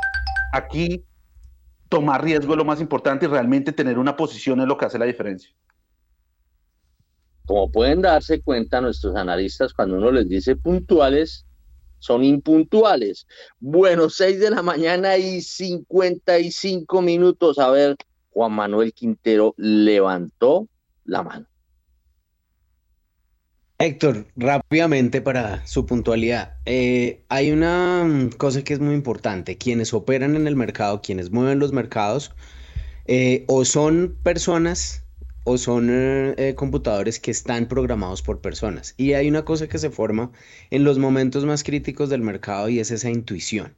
Entonces, el operador que ha pasado por varias crisis y viene eh, sufriendo golpes en diferentes momentos, que lo han toreado en varias plazas, se acuerda de lo que pasó y muchas veces utiliza esos recuerdos para, para reaccionar a lo que está viviendo en determinado momento. Complementando lo que se ha mencionado acá, eh, yo creo que el problema en el que, que estamos en este momento es que eh, llevamos años Mm, de, una situación que nadie había vivido. Eh, o llevamos años de una situación que, mm, es, única y es que venimos en un momento desde los 2010, desde los 2000, desde comienzos de la década anterior, venimos con un mercado creciendo, dando oportunidades. Y muchos de los operadores que están hoy en día no vivieron condiciones de mercados difíciles. Entonces, para muchos, para la gran mayoría de los operadores que están metiéndole el pecho a tomar riesgo con portafolios, eh, nunca habían pasado por una situación tan extrema como la que nosotros estamos viviendo en este momento. Es que eh, si uno se remite a cuando habíamos tenido situaciones tan difíciles como la que está enfrentando el mundo en este momento, seguramente se tiene que ir uno casi que hasta la Segunda Guerra Mundial para, para poder eh, tratar de entender. Nadie de los que está operando acá vivió momentos difíciles y esa falta de conocimiento, de formar esa intuición sobre las crisis, hace que lo que está viviéndose hoy sea completamente diferente. Sí, la narrativa de las crisis anteriores nos puede dar unas luces, pero ojo, esa narrativa la están conociendo los operadores, quienes administran portafolios a través de historias, a través de libros, no porque le hubieran tenido que meter el pecho a una crisis como el, el Black Friday o cualquiera de estas grandes crisis que, que movieron el mercado. Es solamente ese complemento, Héctor. menos mal ese es solamente porque también ya le iba a poner la chicharra a Juan Manuel Quintero, 6 y 58. A ver, 30 segundos, Julio César Herrera que pidió la palabra. Héctor, eh, en predicciones económicas y como analistas y modelajes, el pasado tiene un peso importante, pero no nos podemos quedar en el pasado. Cuando miramos petróleo, commodities y demás, nosotros usamos eh, tendencias, pero el rango hacia el futuro es amplio, de ahí que geopolítica, eh, demanda, pues obviamente uno tiene que tener una visión futurista. Luego mi respuesta corta es, eh, sí tenemos que estar en el pasado para aprender del pasado y para tener ciertas tendencias, pero eso en una proyección, a lo menos en petróleo, eh, no puede pesar más de un 20-30% de su predicción futura. Es un buen punto de referencia y es la tecnología que usan los principales traders del mundo, principales analistas de petróleo y commodities. Es darle ese peso al pasado, pero no se puede descontar. 6 y 59. Bueno, pues yo quiero acudir a José Miguel Santamaría, que durante cerca de 30 años se machucó los dedos en el mercado. ¿A usted se le repitieron o se le repitió alguna vez una historia eh, financiera? Bueno, Héctor, claro, que si, no sé si ustedes se acuerdan, eh, esa crisis tan fuerte que tuvimos en el 2002, por ejemplo, con los test, no digo que sea parecida, por ejemplo, a esta de ahorita, porque en el 2002, cuando, cuando Uribe llegó a su primera presidencia y estábamos a punto de que llegara Lula, a la presidencia de, a la presidencia de Brasil, hubo una crisis de deuda latinoamericana impresionante, donde, por ejemplo, los bonos brasileños bajaron del 100 o 105% a lo que se estaban negociando a precios del 80, o sea, perdieron un, un 20% y los bonos colombianos se pegaron una golpeada donde había días que ni se transaban los test. Hubo días en que hubo negociaciones de 6 mil millones de test. Entonces, cuando uno ve la situación de ahorita, uno dice, sí, la situación de ahorita es grave, pero ahorita hay un mercado mucho más, mucho más fuerte, un mercado mucho más comprometido de lo que había en esa época. Ya hay otro tema que es bastante interesante, que fue la crisis del petróleo. Cuando esa subida del petróleo tan sumamente alta en la década pasada, me acuerdo que muchos banqueros estadounidenses buscaban traders de los años 70 con la crisis del petróleo, porque decían, oiga, nadie ha vivido una crisis del petróleo tan fuerte como la que vivieron en los años 70 esta gente, y buscaran traders que ya estaban retirados y que tenían 70 años para mirar cómo operaba. Yo creo que generalmente las crisis se repiten y son cíclicas y seguramente vamos a tener muchísimas más.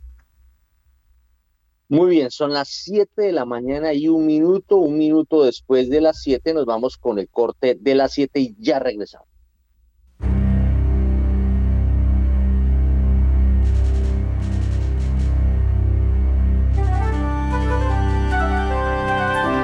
.9 Javeriana Estéreo, Bogotá. HJKZ. 45 años. Sin fronteras.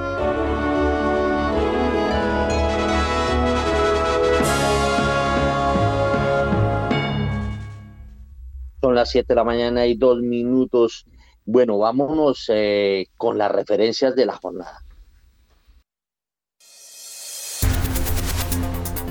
En primera página radio, las claves de la jornada. A las 7 de la mañana y dos minutos y arrancamos en Europa porque tras conocerse el GFK de clima de consumo de noviembre en Alemania, en Italia será el turno de la confianza del consumidor de octubre y las ventas industriales de agosto.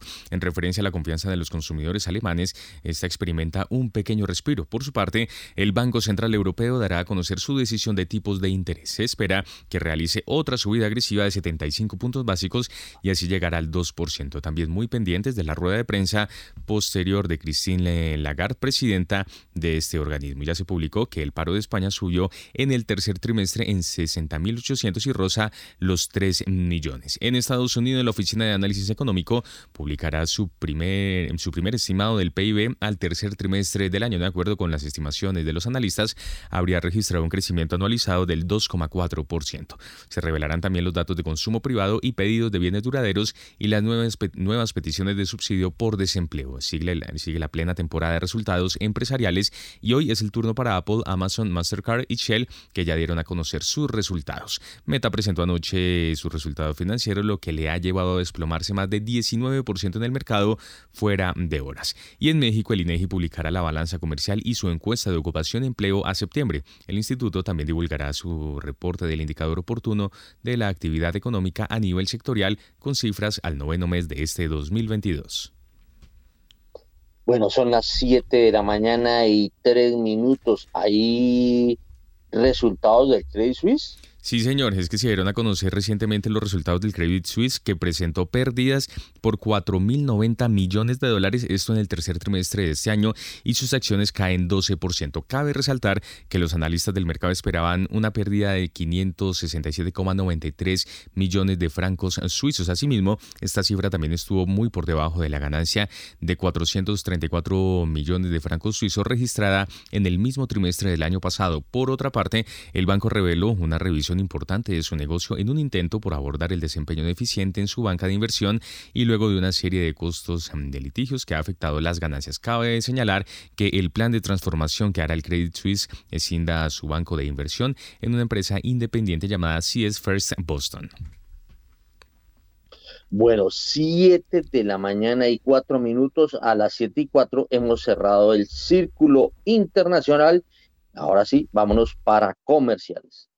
En Movistar Empresas conectamos tu pyme con todo, con fibra, para que tu velocidad de crecimiento sea siempre la máxima. Telefonía fija y móvil para que siempre estés en línea con tus clientes. Toda la tecnología y las soluciones digitales para que tu pyme crezca con todo. Marca ya numeral 709 opción 4. Ingresa a movistar.co slash pymes. Visita nuestros centros de experiencia o contáctanos por WhatsApp al 316 606 6666. En los rincones más remotos del territorio nacional, hay personas cuya vida ha seguido adelante, pese a que el conflicto armado las afectó en el pasado. 50 vidas, una serie radial de la Coalición Internacional de Sitios de Conciencia y Javeriana Estéreo. De lunes a viernes a las 12 del mediodía y al finalizar Bitácora, disponible en javerianaestereo.com.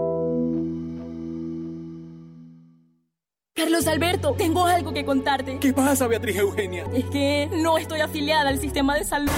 Tranquila. Dependiendo de tu capacidad de pago, te afilias a una EPS del régimen contributivo o a una del subsidiado. ¡Qué fácil! Te amo, Beatriz Eugenia. Yo te amo más ahora que sé cómo afiliarme. Yo soy migrante, tengo CISBEN y confirmo cada cuatro meses que sigo viviendo en Bogotá para mantenerme en el sistema de salud. Infórmate en saludcapital.gov.co. La Bogotá que estamos construyendo. Secretaría de Salud, Alcaldía Mayor de Bogotá. En Acciones y Valores, nuestra prioridad es construir la mejor versión de su futuro financiero. Por ello, creamos soluciones para cada uno de sus objetivos. Descubra nuevas formas de ahorrar y simplifique todo desde el celular a través de inversiones digitales desde un peso. Genere rentabilidad y a la vez impacto positivo en el mundo con inversiones responsables. Construya su plan de inversión personalizado con asesoría exclusiva y especializada. Optimice el manejo de recursos de su empresa por medio de soluciones de tesorería. Realice envíos y pagos internacionales seguros de la mano de nuestro aliado Western Union. Es momento de crear metas juntos. Conozca la mejor forma de hacerlo. Contáctenos en www.axivalores.com o al WhatsApp 323-236-5222, vigilado y regulado por la Superintendencia Financiera de Colombia.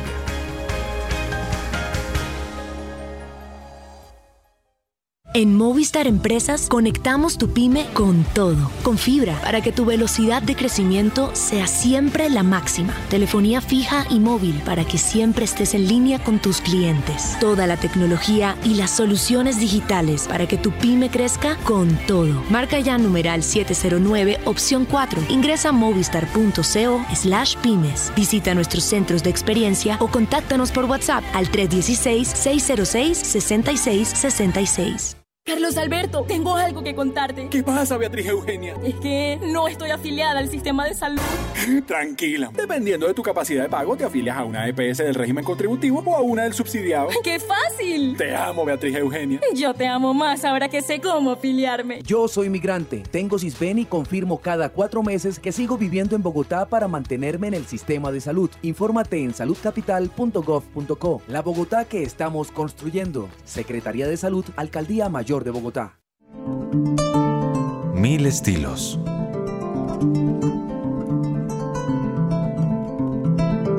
Mil sonidos. Mil historias. Una guitarra, mil mundos. Escúchelo todos los domingos a las 10 de la mañana repetición los jueves a las 11 de la mañana.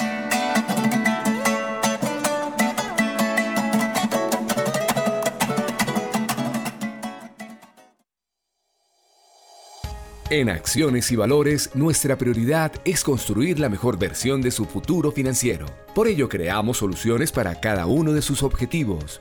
Descubra nuevas formas de ahorrar y simplifique todo desde el celular a través de inversiones digitales desde un peso.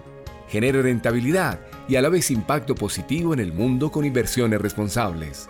Construya su plan de inversión personalizado con asesoría exclusiva y especializada. Optimice el manejo de recursos de su empresa por medio de soluciones de tesorería. Realice envíos y pagos internacionales seguros de la mano de nuestro aliado Western Union. Es momento de crear metas juntos. Conozca la mejor forma de hacerlo. Contáctenos en www.axivalores.com o al WhatsApp 323-236-5222, vigilado y regulado por la Superintendencia Financiera de Colombia.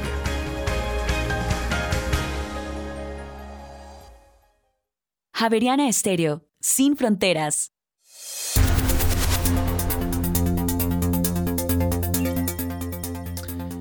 En Colombia son las 7 de la mañana y 10 minutos. Continuamos en primera página radio y hasta ahora el petróleo de referencia Brent se mueve sobre los 96 dólares el barril, sube 0,32%, mientras que el WTI sube hasta ahora 0,38% y ya se cotiza sobre los 88 dólares con 24 centavos el barril.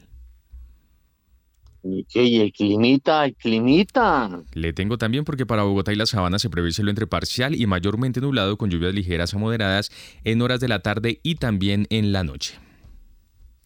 Oiga, yo les quiero como para, digamos, eh, tener presente lo que a veces le ocurre a uno en los aviones. Ayer venía en un vuelo de Avianca, pues hay que decir el nombre, eh, eh, y se enfermó un pasajero antes de despegar. Y entonces, eh, pues ya nosotros pensábamos que ya iba a carretear y arrancábamos. es más, a mí me gusta volar casi siempre, casi siempre cojo el último vuelo porque la ventaja de coger el último vuelo es que si la posibilidad de que se corra es, es menor que la de los demás vuelos, que ya es el último, entonces pues la cosa cambia. Pues ayer con esa enfermedad de ese pasajero, pues eso se nos demoró como casi una hora, porque yo no sabía que cuando un eh, pasajero eh, se baja, porque decidieron bajar al pasajero, revisan maleta por maleta que corresponda a cada uno, porque eso genera un problema de seguridad. Pues llegué más allá de la medianoche aquí a, o sea, en la madrugada de hoy, llegué aquí a Cartagena para que eh, sepan que los temas de seguridad a veces eh, juegan un papel pues clave porque pues eh, una maleta sin responsable no es, es como un, indicio de que puede haber problemas. Bueno, eso son los gajes de los viajes.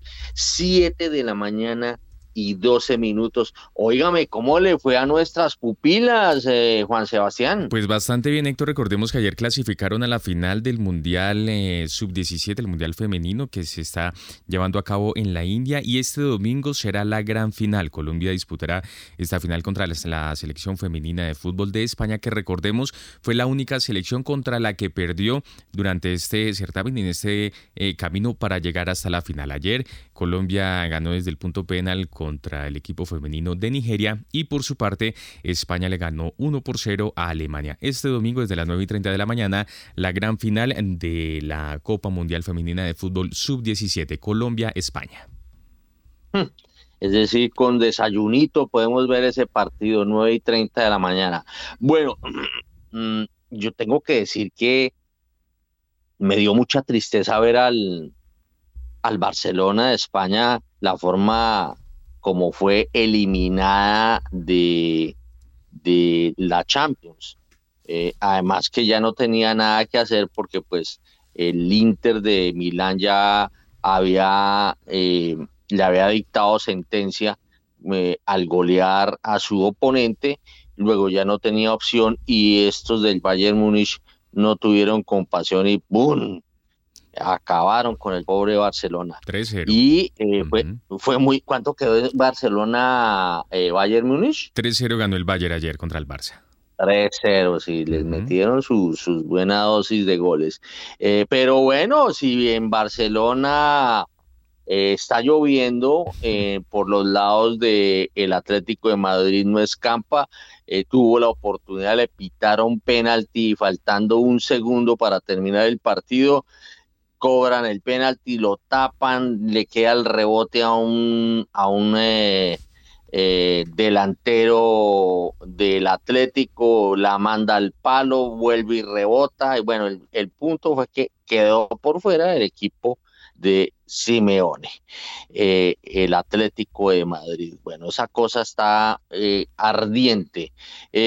y si en Europa la cosa está complicada por estos lados, quiero felicitar a los señores hinchas de Millonarios, empezando por Diego Rodríguez, mi querido socio Héctor Mario Rodríguez, eh, y el gran José Miguel Santamaría. Muy bien, les fue muy bien. ¿Cómo fue que le fue a Millonarios? Pues bastante mal, Héctor, porque ayer se pusieron al día para, recordemos que este fin de semana se va a llevar a cabo la última fecha del torneo colombiano y ayer en el Campín Millonarios perdió contra el Independiente Medellín. Esto ya eh, hace parte de una racha de siete partidos eh, en, en racha negativa que tiene Millonarios y está en este momento de octavo, pero no está clasificado a los cuadrangulares finales. Este fin de semana se llevará a cabo entonces la última fecha, empieza este sábado con algunos eliminados, Envigado, Tolima y Deportivo Cali contra Patriotas y el próximo domingo todos los partidos se jugarán sobre las 4 de la tarde y allí se definirán los ocho clasificados.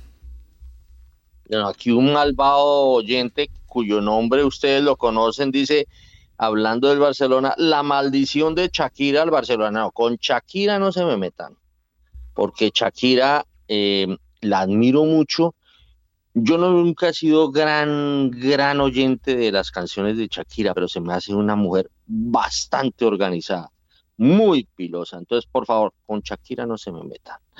Bueno, son las 7 de la mañana y 16 minutos. A las 7 y 16, vámonos con los tres pegaditos. ¿Cómo andan las tasas de interés? En primera página radio. La tasa interbancaria para hoy es de 10,06%. Subió 3 puntos básicos frente a la tasa vigente del miércoles. Los tres con vencimiento en julio de 2024 bajaron 43 puntos básicos a 12,50%. Entre tanto, los tres con vencimiento en noviembre de 2025 bajaron 32 puntos básicos a 13,27%. Los tres con vencimiento en junio de 2032 bajaron 21 puntos básicos a 13,80%. Los tres con vencimiento en octubre de 2034 bajaron 26 puntos básicos a 13,74% y los test con vencimiento en octubre de 2050 bajaron 40 puntos básicos a 13,81%. La VR para hoy es de 318,9868 unidades y la ETF esta semana es de 11,39%.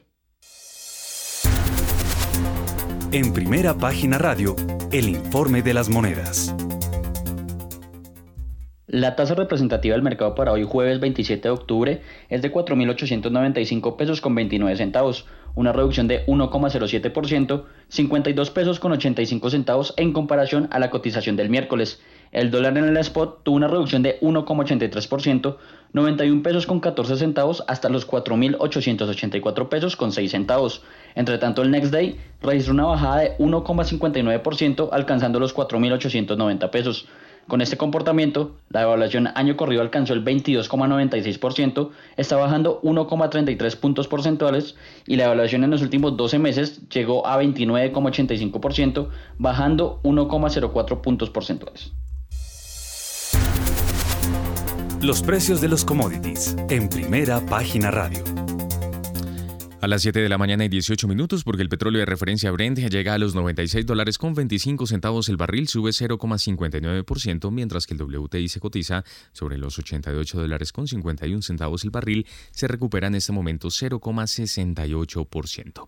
La onza de oro pierde 0,25%, en este momento se cotiza sobre los 1.665 dólares y eh, la onza mejor, y por su parte la plata pierde 0,52%, se cotiza sobre los 19 dólares con 38 centavos. Por su parte, la libra de azúcar llega mm, a los 17 centavos de dólar, pierde a esta hora 0,11% y el café se cotiza sobre un dólar con 80 centavos la libra, sube en este momento 0,53%, Héctor. 7 de la mañana y 19 minutos de ralentización. Mamola, vámonos con el última hora. Última hora, en primera página radio. Mucha atención a las 7 de la mañana y 19 minutos porque el Banco Central Europeo subió sus tasas de interés en 75 puntos básicos y llegó al 2%. Cabe señalar que el pasado 8 de septiembre el emisor europeo aumentó los tipos de interés en 75 puntos básicos desde el 0,5 hasta el 1,25%, por lo que los analistas del mercado esperaban un movimiento similar en octubre que elevara las tasas de interés hasta el 2%. Reiteramos entonces, el Banco Central Europeo eh, subió sus tasas de interés en 75 puntos básicos y llegó al 2%. Bueno, muy bien, son las 7 de la mañana y 20 minutos. A ver, Juan Manuel Quintero, usted que estaba eh, dando a entender de que podía cambiar un poco el libreto de Europa, pues no cambió mucho, porque eh, el mercado que creyó que en algún momento podía ser eh, podía eh, eh, el, Banco Central Europeo aumentar solo en 50 básicos, pues aumentó en 75. Juan Manuel Quintero. Héctor, mantuvo la, la, la expectativa de muchos de los analistas. Efectivamente, eh, estos 75 básicos no son sorpresa para el mercado, pero ya empieza a tomar color la cosa. Ya usted mira el dólar, el índice de dólar, el, el índice que mide la, la, la comparación del dólar con las principales monedas del mundo y sigue bastante positivo al alza. Si uno mira gráficos, se me está ya yendo por encima de algunas bandas y y pues eso yo creo que va a ser un impacto importante sobre lo que vamos a ver el día de hoy en, peso dólar también. Dólar bastante fuerte fue frente a las demás monedas, el euro ya empieza a, ya pues aumenta sus ganancias o sus pérdidas, perdón, eh, frente al dólar como resultado de este movimiento de la, del Banco Central Europeo. Bueno, son las 7 de la mañana y 21 minutos. Gustavo Acero Ramírez está conectado, él es del él es economista senior del Banco de Bogotá. Metámosle al tema europeo, el tema colombiano, porque vi que eh, las monedas, o por lo menos el peso frente al dólar, eh, se valorizó un poco y los test también se valorizaron. A ver, Gustavo Acero Ramírez del Banco Bogotá. Héctor, muy buenos días. Un saludo a usted y a la mesa, también a la audiencia. Sí, que la decisión del Banco Central Europeo está en línea con lo que se estaba esperando. No hubo mayor sorpresa. Creo que habrá, eh, va en línea con lo que mencionaba Lagarde hace eh, unas semanas. Ahora el mercado se irá posicionando a lo que va a ser la reunión de la Fed la próxima semana. Entonces va a haber esa expectativa. Eh, nosotros nos posicionaremos de acuerdo a lo que sea la reunión del, del Banco de la República mañana. Va a haber mucha expectativa, no solo por la decisión de tasa de interés, eh, también por el tema de ajuste de proyecciones. Recordemos que esta reunión trae consigo la actualización de, del equipo técnico y posteriormente se conocerá el informe de política monetaria y también el tema que lo mencionó ayer el ministro Campo y es eh, la evaluación de cómo está el mercado cambiar. Entonces son tres puntos que hay que tener presentes. Eh, posiblemente en el mercado cambiario nos alineemos con la tendencia en el mundo y veamos una corrección, pues recordemos que ayer el peso colombiano fue la segunda moneda emergente que más se valorizó durante la jornada, entonces podamos ver posiblemente una corrección en la moneda. Eh, es el orden de ideas, ya pasamos como la agenda de bancos centrales, de Europa pasaremos a la República y la próxima semana estaremos atentos a lo que pase con la FED. Son las 7 de la mañana y 23 minutos. Yo tengo que sacar pecho porque los informes de primera página desde la semana pasada eh, han hecho eh, o han llevado a que eh, funcionarios del gobierno e incluso gente del mercado pues hayan, hayan visto las cosas de una manera distinta porque a veces los cuentos hay que contarlos como son y no como se cree que son. Primera página eh, estuvo haciéndole seguimiento a esta coyuntura del dólar eh, y fue el que primero habló de que esto era una fiesta que estaban haciendo unos hedge funds eh, tradeando con el real, haciendo que el real se valorizara y que el peso se devaluara fuertemente. además, pues la coyuntura política o más bien la postura de, del gobierno con relación al tema petrolero y llevó a que el, el presidente de la República se pronunciara, pues se pronunciara por primera vez como presidente, porque él había hablado antes eh, como candidato y fue un pronunciamiento, yo diría que más bien apuntando hacia el lado tranquilizador que hacia el lado del alboroto. Eh, y además la ministra de Minas también lo secundó y eh, obviamente el ministro de Hacienda, José Antonio Campo, también reforzó la cosa. Además, el lunes, eh, ante las inquietudes que se presentaron de que podía renunciar el ministro Campo, pues un informe de primera página dio una especie de parte de tranquilidad. Yo quiero ir ahorita con José Miguel Santamaría, pero antes de ir con José Miguel Santamaría, quiero escuchar el informe de Daniel Támara porque el ministro Ocampo habló de lo que eh, pueda discutirse en la junta directiva del Banco de la República en su sesión de mañana. Vámonos con Daniel Tam. El ministro de Hacienda, José Antonio Ocampo, ya le propuso a la Junta Directiva del Banco de la República que se discute este viernes qué tan líquidos o no están los mercados de futuros a propósito del tema cambiario.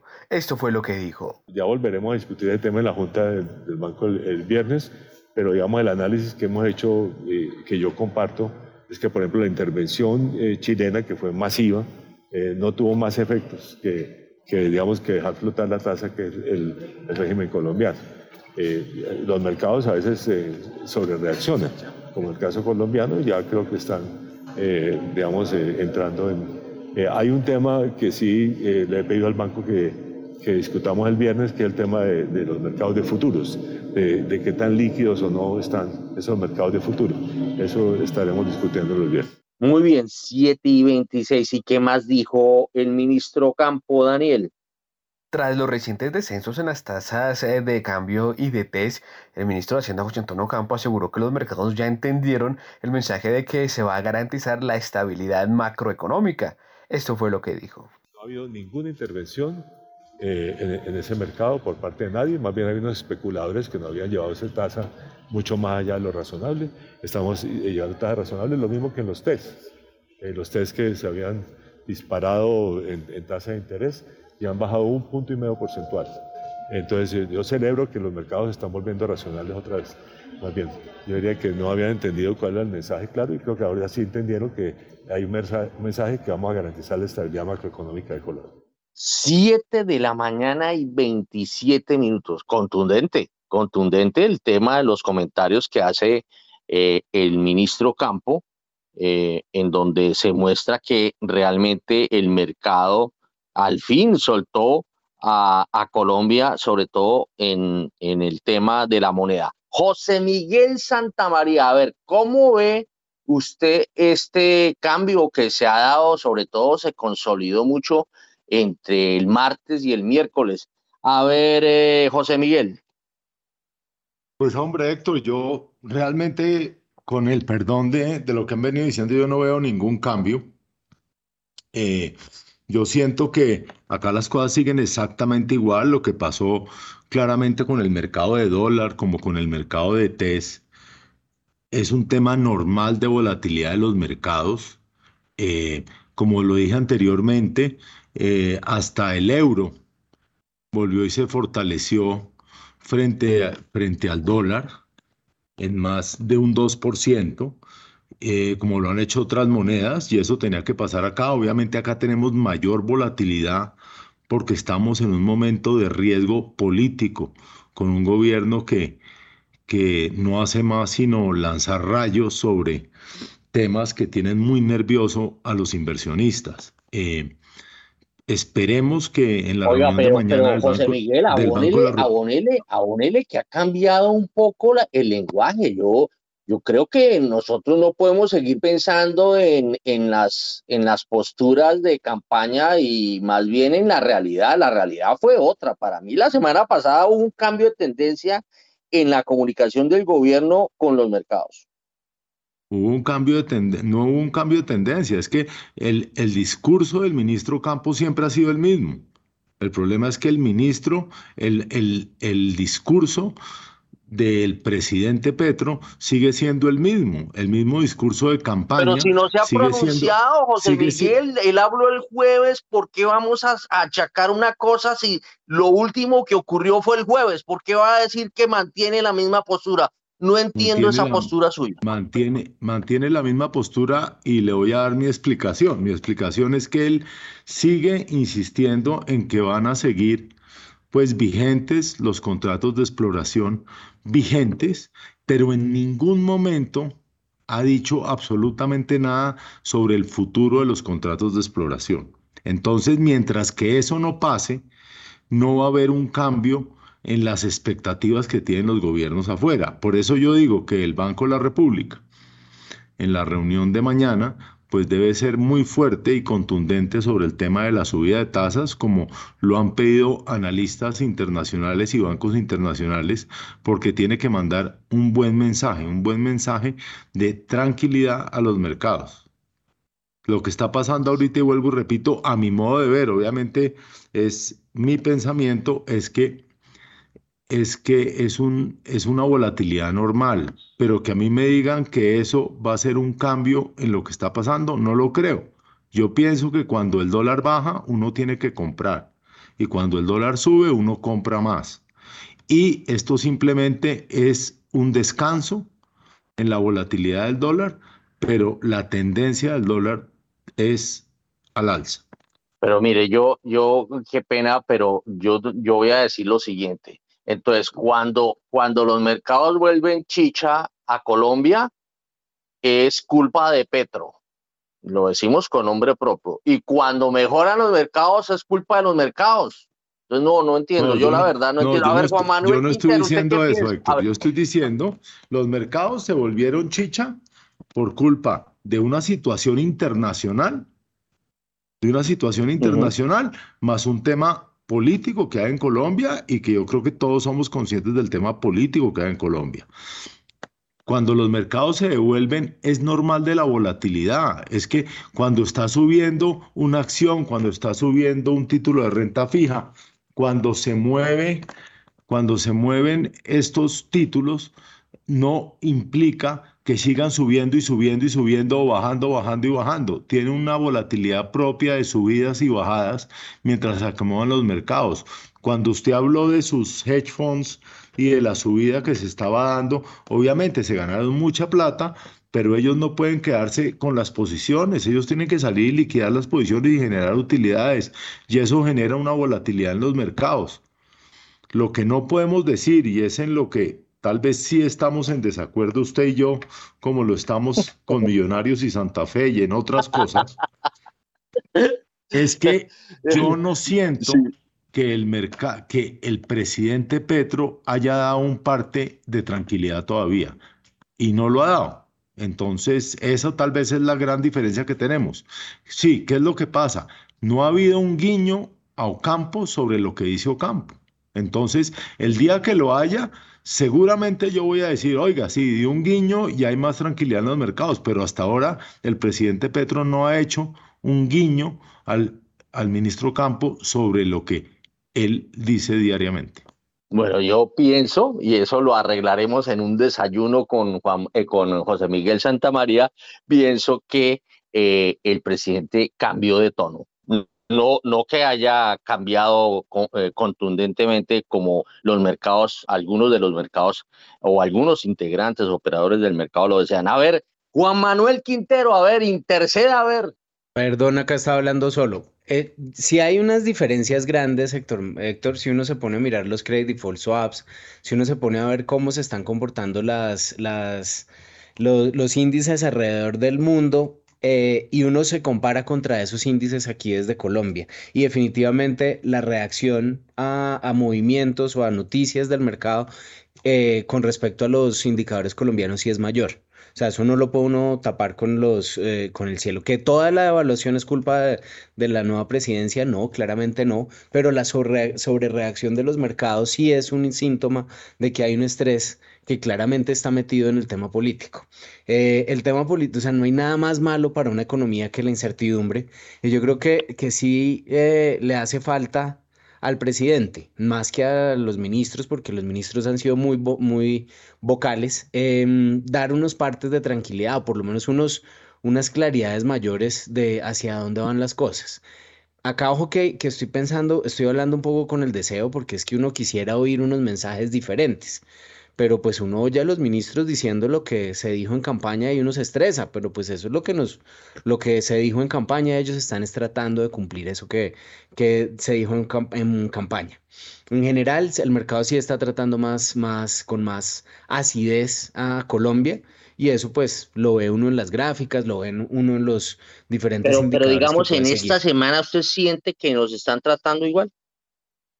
No es, yo no estoy de acuerdo con el ministro con que nos estén eh, eh, viendo ya que, que se haya vuelto a la racionalidad del mercado, un poco no, hay gente tomando, pues, tomando utilidades o tomando pérdidas, pues, eh, y eso le da un poco de, de, tranquilidad, como un poco de soporte al mercado.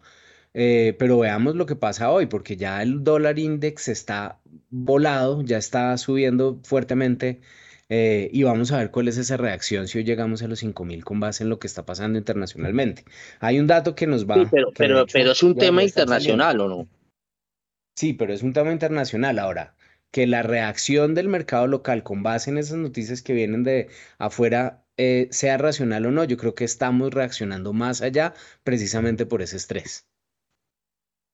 Muy bien, son las 7 de la mañana y 36 minutos como, suele ocurrir, pues los analistas ven de diferentes formas la cosa. Aquí me está escribiendo mi querido Diego Rodríguez, dice, la liquidez en los mercados tiene preocupada hasta Janet Yellen, que ha hecho referencia sobre la liquidez en los tesoros. Los problemas de liquidez en los mercados son una realidad.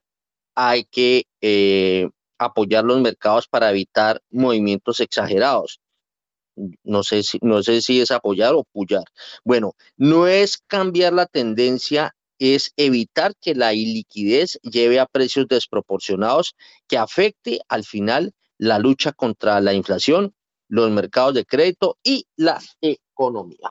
Bueno, entonces vámonos con em, nuestro analista de nuestro economista del Banco Bogotá, Gustavo a cero. Gustavo, ¿cómo está viendo la cosa?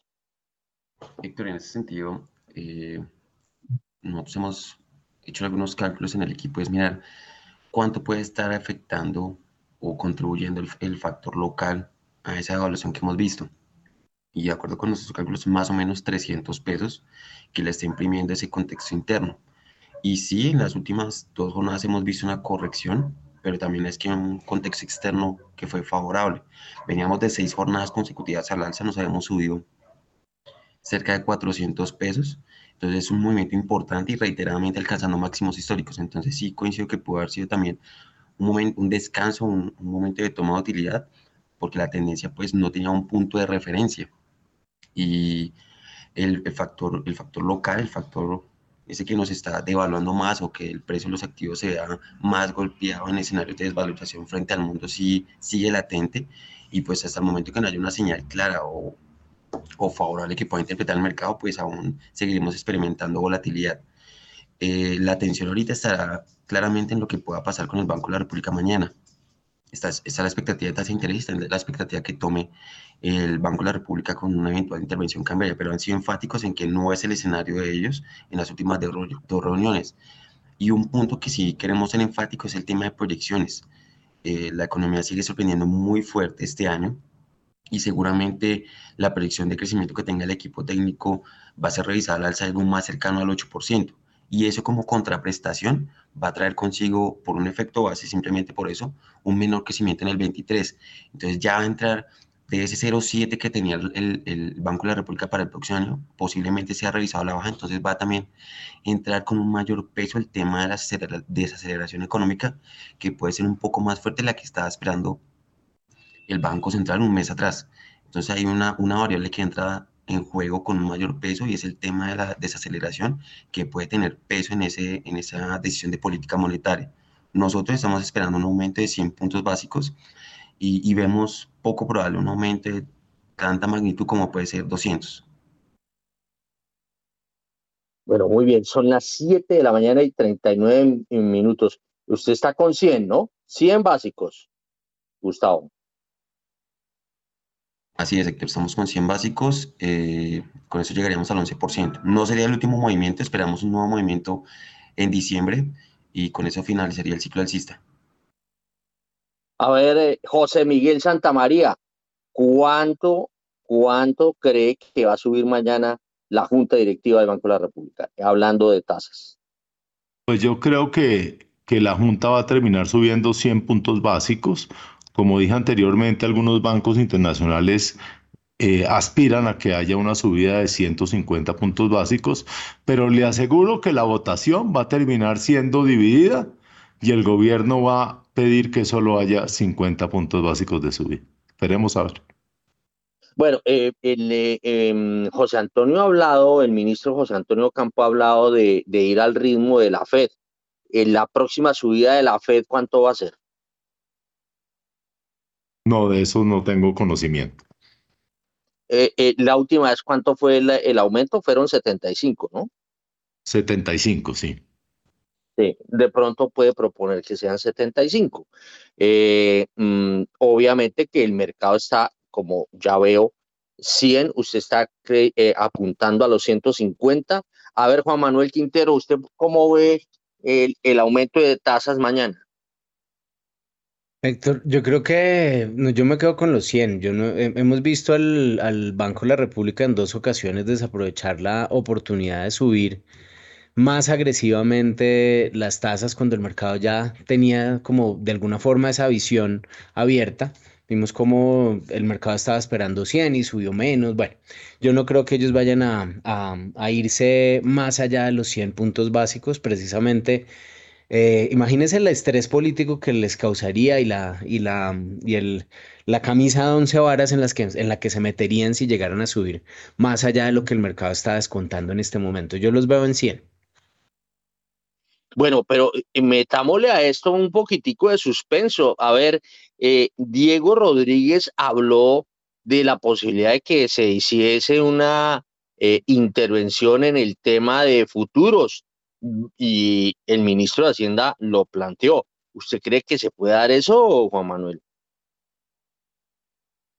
Sí, esa es una, esa es una herramienta que tiene el Banco de la República, la han usado recién en periodos anteriores o en épocas anteriores, la han usado con mucho éxito y esa es una, una señal que puede ser positiva. A mí me parece que tener un Banco Central preocupado, o sea, eh, por la inflación, por el componente externo de la inflación es muy relevante Em, y esa y el, y el y afectar de alguna forma al mercado de futuro, siempre y cuando no se metan a, a, restringir eh, mediante medidas, no sé, eh, macroprudenciales o cosas así, la operación del mercado, eh, es, todo, es, todo es una buena noticia.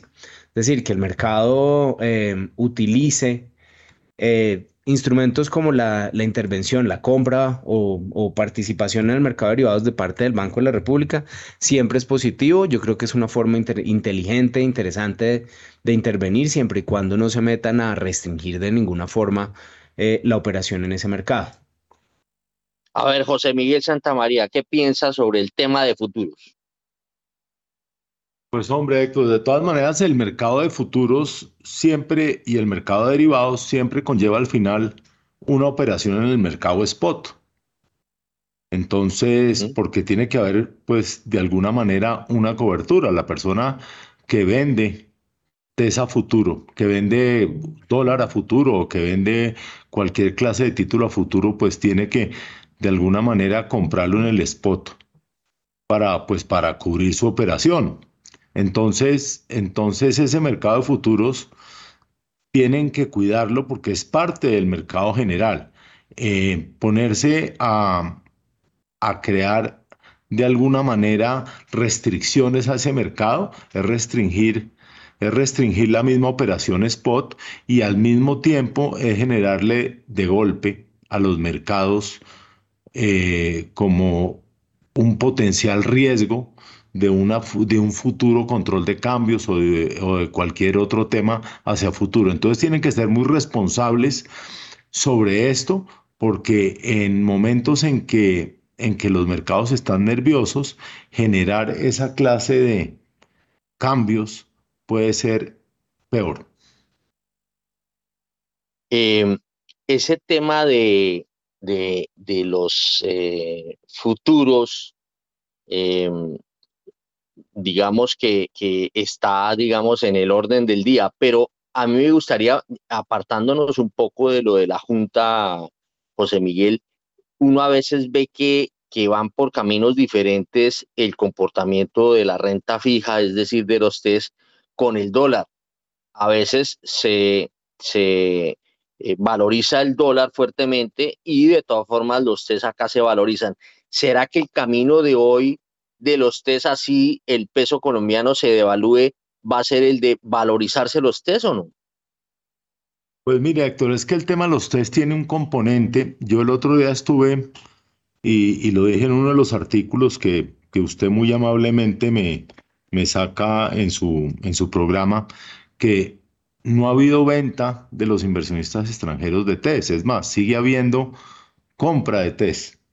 eh, eran ciento, creo que 112 billones de pesos que tienen los inversionistas extranjeros, son los mayores tenedores de test de renta fija en el mercado local y uno no ve que, estén vendiendo y, eso tenemos que agradecerlo porque en el momento que, que haya una venta masiva de test de los inversionistas extranjeros para salir a comprar dólar, pues ahí generaríamos una debacle que, que no tendría precedentes en, ni en el dólar ni en los test. Pero ¿qué es lo que ha estado pasando? Estamos llegando a un final de año, Héctor, donde de una u otra manera esas personas que manejan esos mercados en el exterior, en esos bancos internacionales y en esos fondos internacionales, de una u otra manera ya tienen sus bonos asegurados o si no los tienen asegurados, pues no quieren perderlos. Entonces yo no creo que en este año esa, esa venta se dé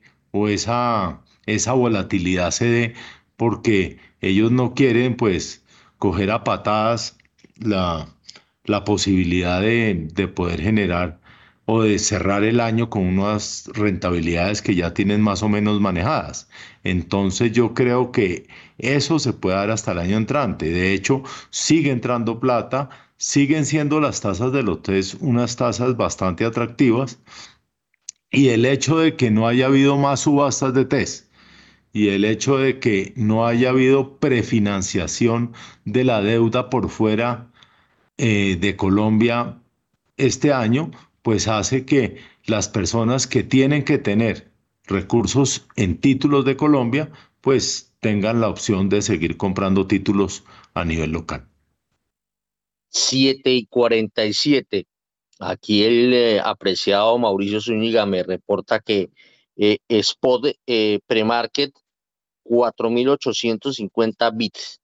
Bueno, a ver, vámonos con nuestro analista mm, del Banco de Bogotá, mm, Gustavo Acero. Gustavo, ¿habrá futuro con los futuros mañana en la Junta?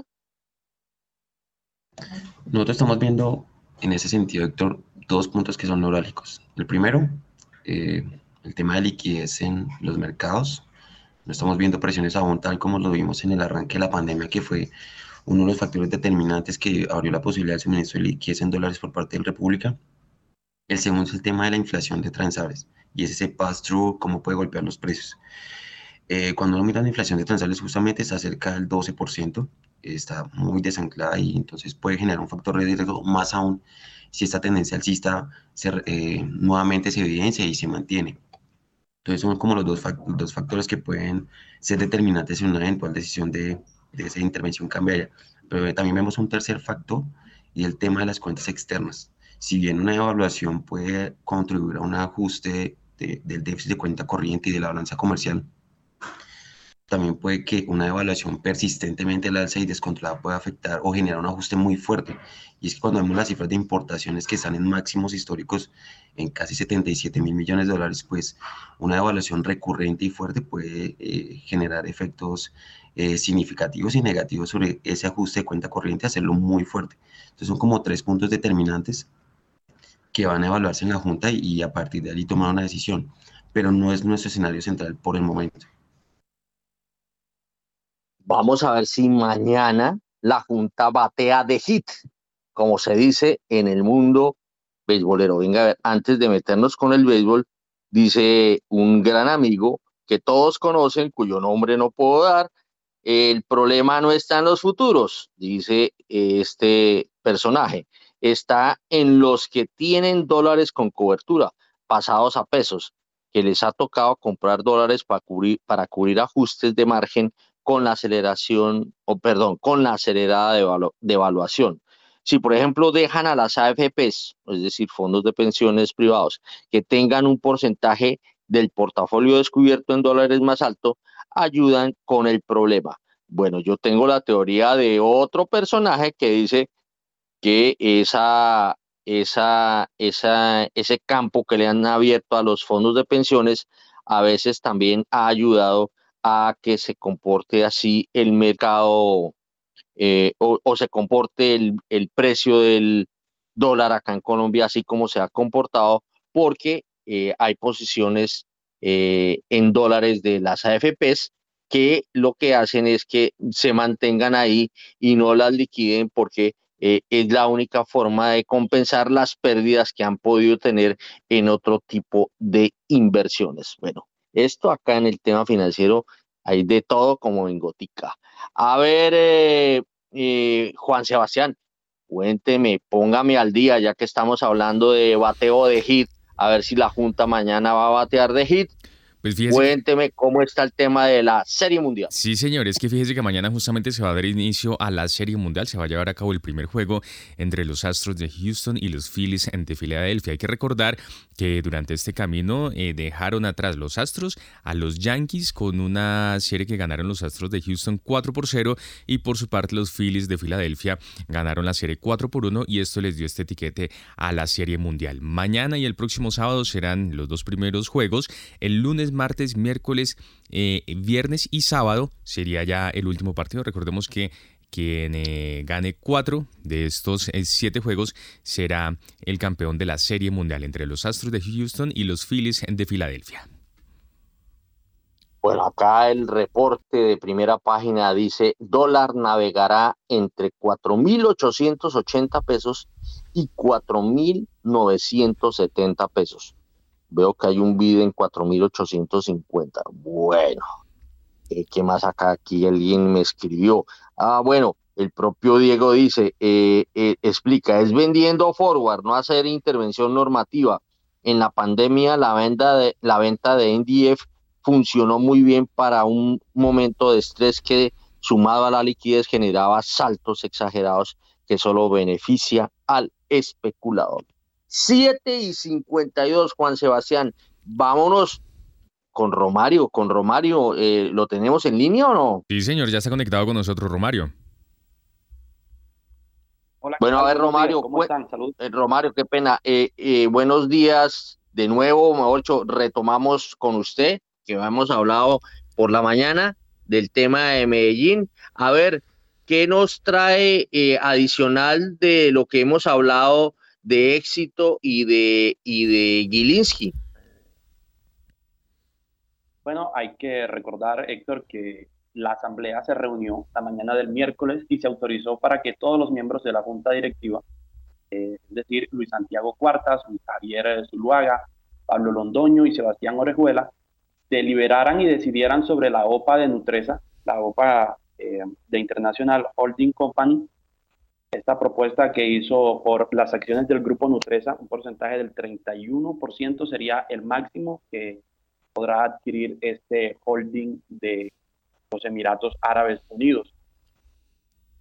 En su intervención, Gilinski ayer eh, dijo que es una buena oportunidad para vender, teniendo en cuenta pues, lo que viene el próximo año y con el dinero que, que se tendría sobre la venta de la de Nutresa se podría aumentar la participación en los negocios financieros y de seguros, además eh, comprar acciones preferenciales de, de Bancolombia y dio una, una especie de, de, de guía, decir que es mejor vender este año para el otro evitar la, el cobro de impuestos, teniendo en cuenta la reforma tributaria que viene el otro año.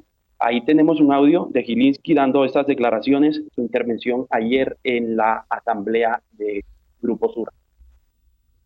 Y ha notado que hasta el 9.99% en caso de venderse se vendería sin impuestos antes de la importante reforma tributaria que vamos a tener.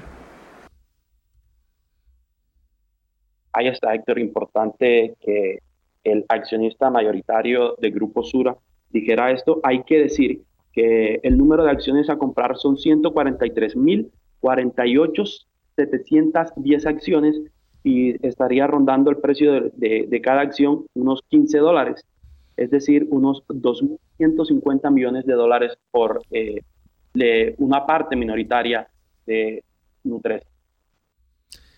Muy bien, eh, Romario, 7 de la mañana y 55 minutos. Algunos más detalles. ¿Se tiene previsto eh, algo para hoy? Las consecuencias y los efectos de esta asamblea ayer de accionistas. ¿Qué se espera? Mire, ayer te decía que en caso de que no exista una oferta competidora y el número de aceptaciones de la oferta no iguale la cantidad mínima de valores, el oferente podrá modificar la cantidad mínima ofrecida a través de servivalores, eh, comisiones. Muy bien. Muy bien, muchas gracias Romario. Pues estaremos muy pendientes entonces al desarrollo de esta información desde Medellín. Gracias por eh, este informe y en este momento ya son las 7 de la mañana y 56 minutos. Estamos en primera página radio.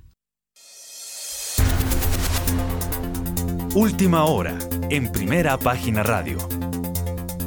Y mucha atención porque dos noticias que llegan desde Estados Unidos. En principio, en el tercer trimestre de este año, el Producto Interno Bruto de Estados Unidos creció 2,6%. Cabe recordar que durante el segundo trimestre del presente año, el PIB de Estados Unidos se contrajo 0,6% y para el tercer trimestre los analistas del mercado esperaban un dato oficial de crecimiento del orden del 2,4%. Reiteramos entonces, por encima de las expectativas, se mm, publicó el PIB de Estados Unidos que creció 2,6% en el segundo trimestre de este año había sido el 0,6%, una contracción del 0,6%, y el mercado esperaba un dato oficial de crecimiento para este tercer trimestre del 2,4%. Y por otra parte, algunos datos que también eh, sirven mucho para medir la temperatura de la economía del mercado en Estados Unidos, las peticiones de subsidio por desempleo que subieron frente a la semana pasada y alcanzaron las 217 mil. Los analistas, por su parte, esperaban que este registro de subsidios de desempleo esta semana se situara en 200 220 mil. En la semana anterior, las peticiones semanales de subsidio por desempleo, recordemos, fueron de 214 mil. Reiteramos entonces, peticiones de subsidios por desempleo en Estados Unidos subieron frente a la semana pasada, llegaron a 217 mil, habían sido de 214 mil este dato y el mercado esperaba que, este, que estas cifras se situaran sobre las 220 mil solicitudes de subsidio por desempleo. Gustavo Acero, ¿cómo podemos leer estos em, dos datos que se revelan en Estados Unidos? Por un lado, en PIB una recuperación con respecto al eh, segundo trimestre de este año y por otra parte un aumento en las eh, peticiones de subsidio por desempleo frente a la semana pasada fue una sorpresa positiva en crecimiento, eh, pero pues recordemos que es del tercer trimestre. Ya cuando estamos viendo la información más reciente, por ejemplo, los indicadores eh, que se vienen conociendo en octubre de actividad en Estados Unidos ya empiezan a mostrar una mayor desaceleración. Por ejemplo, el caso de los PMI, y es uno de los puntos que ha sustentado eh, esa pérdida de valor del dólar allá en el mundo. Entonces son puntos que ya esa fase de aceleración o empieza a perder fuerza en los Estados Unidos y si bien aún el mercado laboral se muestra resiliente y con los resultados que acabas de mencionar se, se confirma, pues espera que en los próximos meses empiece también a perder un poco de fuerza. También está el tema de la inflación que se mantiene elevada, pero lo que estamos viendo con los indicadores más recientes es que la economía ya empieza a perder fuerza, empieza a acentuarse ese escenario de desaceleración en el último trimestre y empieza a avivar nuevamente los escenarios de, de recesión en la economía estadounidense de cara al 23. Muchas gracias, Gustavo. Juan Manuel Quintero, alcanzamos con ustedes estos datos eh, que se revelaban de Estados Unidos por encima de las expectativas, el PIB y por otra parte aumento de las peticiones de subsidio por desempleo. Economía americana un poco más caliente de lo que el mercado estaba eh, anticipando, eh, por lo menos de cara a los lanzamientos de los indicadores de hoy. Eso, ¿qué, qué, mm, espacio da básicamente a la Fed? A ser muy agresiva en el control de la inflación. Lo que los analistas o lo que los ejecutivos de Wall Street están viendo es a la Fed muy, muy interesada en que se eh, ponga en cintura la inflación y en ese sentido, si participan agresivamente con subidas de tasas eh, que generen impactos, pues eh, van a sentirse que están cumpliendo con su labor. esta sorpresa positiva le va a dar un impulso importante a las acciones el día de hoy, un poco las a las eh, como unas buenas noticias que le den una, un poco de tranquilidad al mercado es importante. Sin embargo, yo creo que esto lo que hace es abrirle el espacio a la Fed para poder ser más agresiva en su, en su control de la inflación. Muy bien, gracias Juan Manuel. Son las 8 de la mañana en punto pausa y ya regresamos.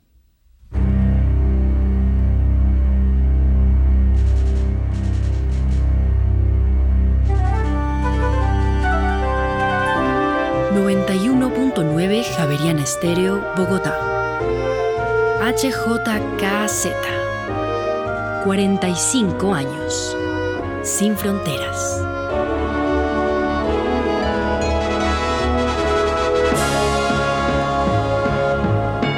8 de la mañana y un minuto, continuamos en primera página radio hasta ahora el petróleo de referencia Brent sigue al alza 96 dólares con 59 centavos el barril, sube 0,94%, mientras que el WTI se recupera 1,14% en este momento y ya llega a los 88 dólares con 91 centavos el barril.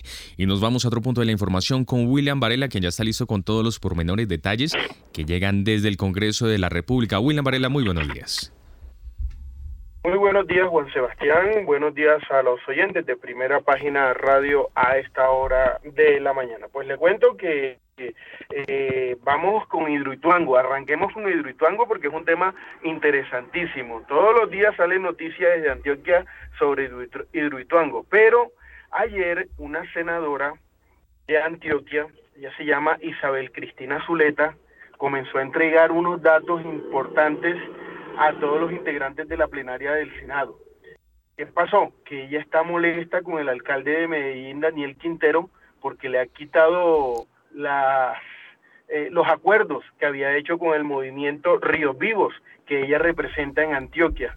¿Y qué pasó? Ella dijo que eh, eh, hay muchas presiones para que prendan de forma rápida Hidroituango, hay mucha plata en el, de por medio y por tal motivo hay muchas presiones Dicen que hay hasta amenazas a los personas en desarrollando el proyecto de Hidroituango. La senadora Isabel Cristina Zuleta, conocedora del tema de Hidroituango, moradora de la zona en donde está el proyecto, así habló ante la plenaria del Senado sobre lo que está pasando en el trasfondo de lo que no se habla, pues, por parte de los dirigentes políticos y empresariales. Esto dice, dice la senadora sobre el proyecto Hidroituango. Gracias, presidente. Eh, quiero dejar una constancia por la situación que está viviendo el proyecto hidroeléctrico Hidroituango en este momento, una situación de riesgo. Dejo la constancia de que debe primar la vida de las comunidades y no los intereses económicos. En este momento se está jugando el proyecto hidroeléctrico Hidroituango, una situación crítica que ya vivimos hace muchos años. La presión financiera, la presión por la entrada en marcha de este proyecto para el país no puede redundar en mayor riesgo para las comunidades. Dejo constancia además de que el señor alcalde de Medellín, Daniel Quintero, le incumple al movimiento Ríos Vivos por en razón, dice él, de que yo le hundí un proyecto en este Senado. Esto no es un escenario para que haya venganza. Esto no es un escenario para que las comunidades entonces se sientan impactadas por las decisiones que como senadora de la República he tomado aquí de manera consciente y que soy capaz de defender esas decisiones en favor del pueblo. Bueno, allí pueden escuchar ustedes, aparte de lo que está pasando en el proyecto Hidroituango temas que no se conocían y que está revelando la senadora Isabel Isabel Cristina Zuleta, muy conocedora del proyecto y que ya la hemos tenido allí en primera página radio en varias ocasiones. Bueno, le cuento que sobre las 10 de la noche, pues ya el gobierno eh, logró otra victoria en el Congreso de la República.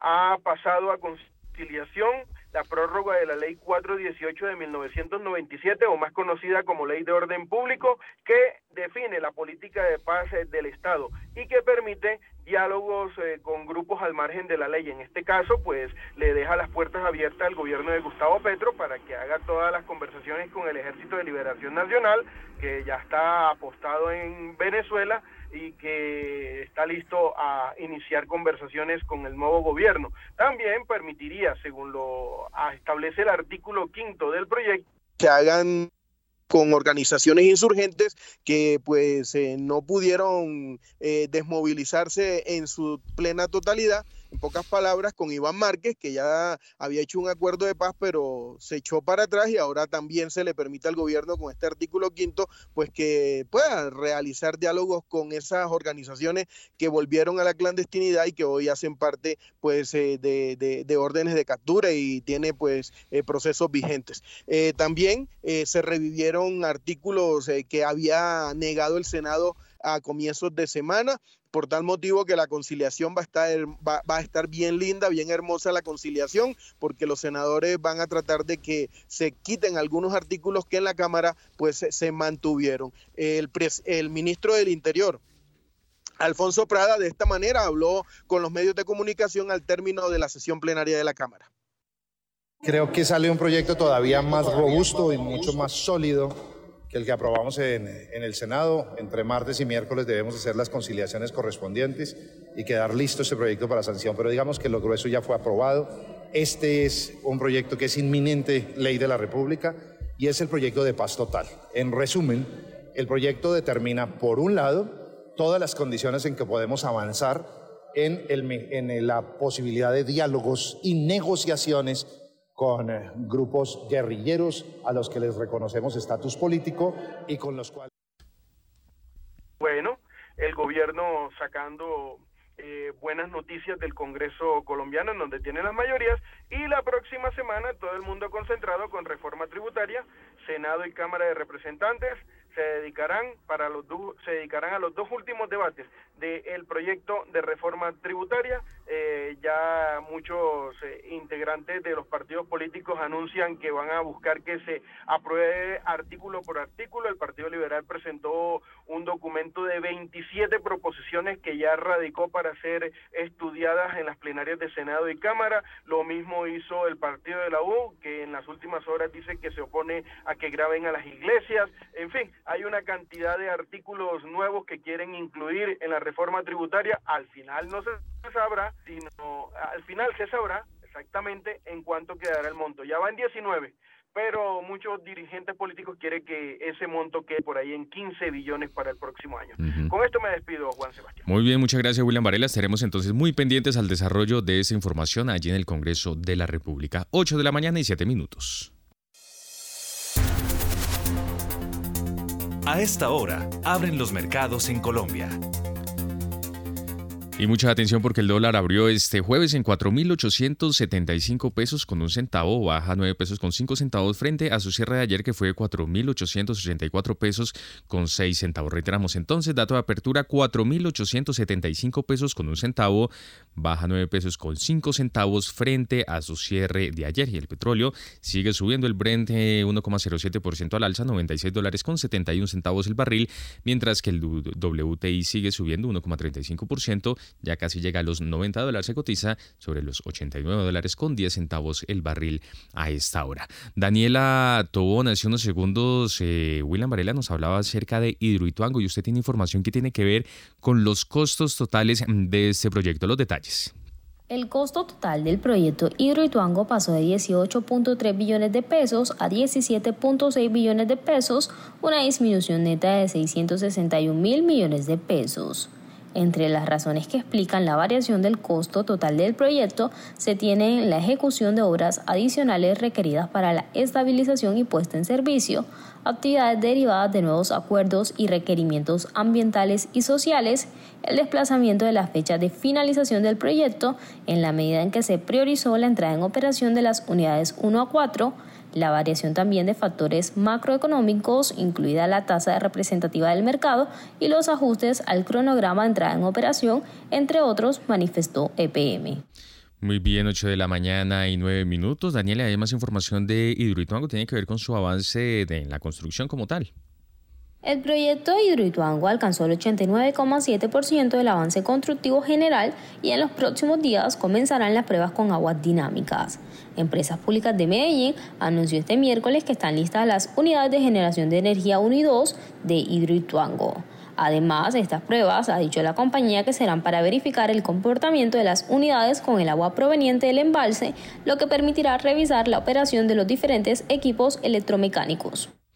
Muy bien, 8 de la mañana y 10 minutos. Gracias Daniela Tobón por su completa información. Óigame, Daniel Tamarí, es que el DANE, eh, no, mejor, Fede Desarrollo, dio a conocer su índice de confianza comercial. ¿En qué periodo y cuál fue el comportamiento? En septiembre de 2022, el índice de confianza comercial de Desarrollo cayó 3,5 puntos porcentuales frente a agosto pasado a 23,4%.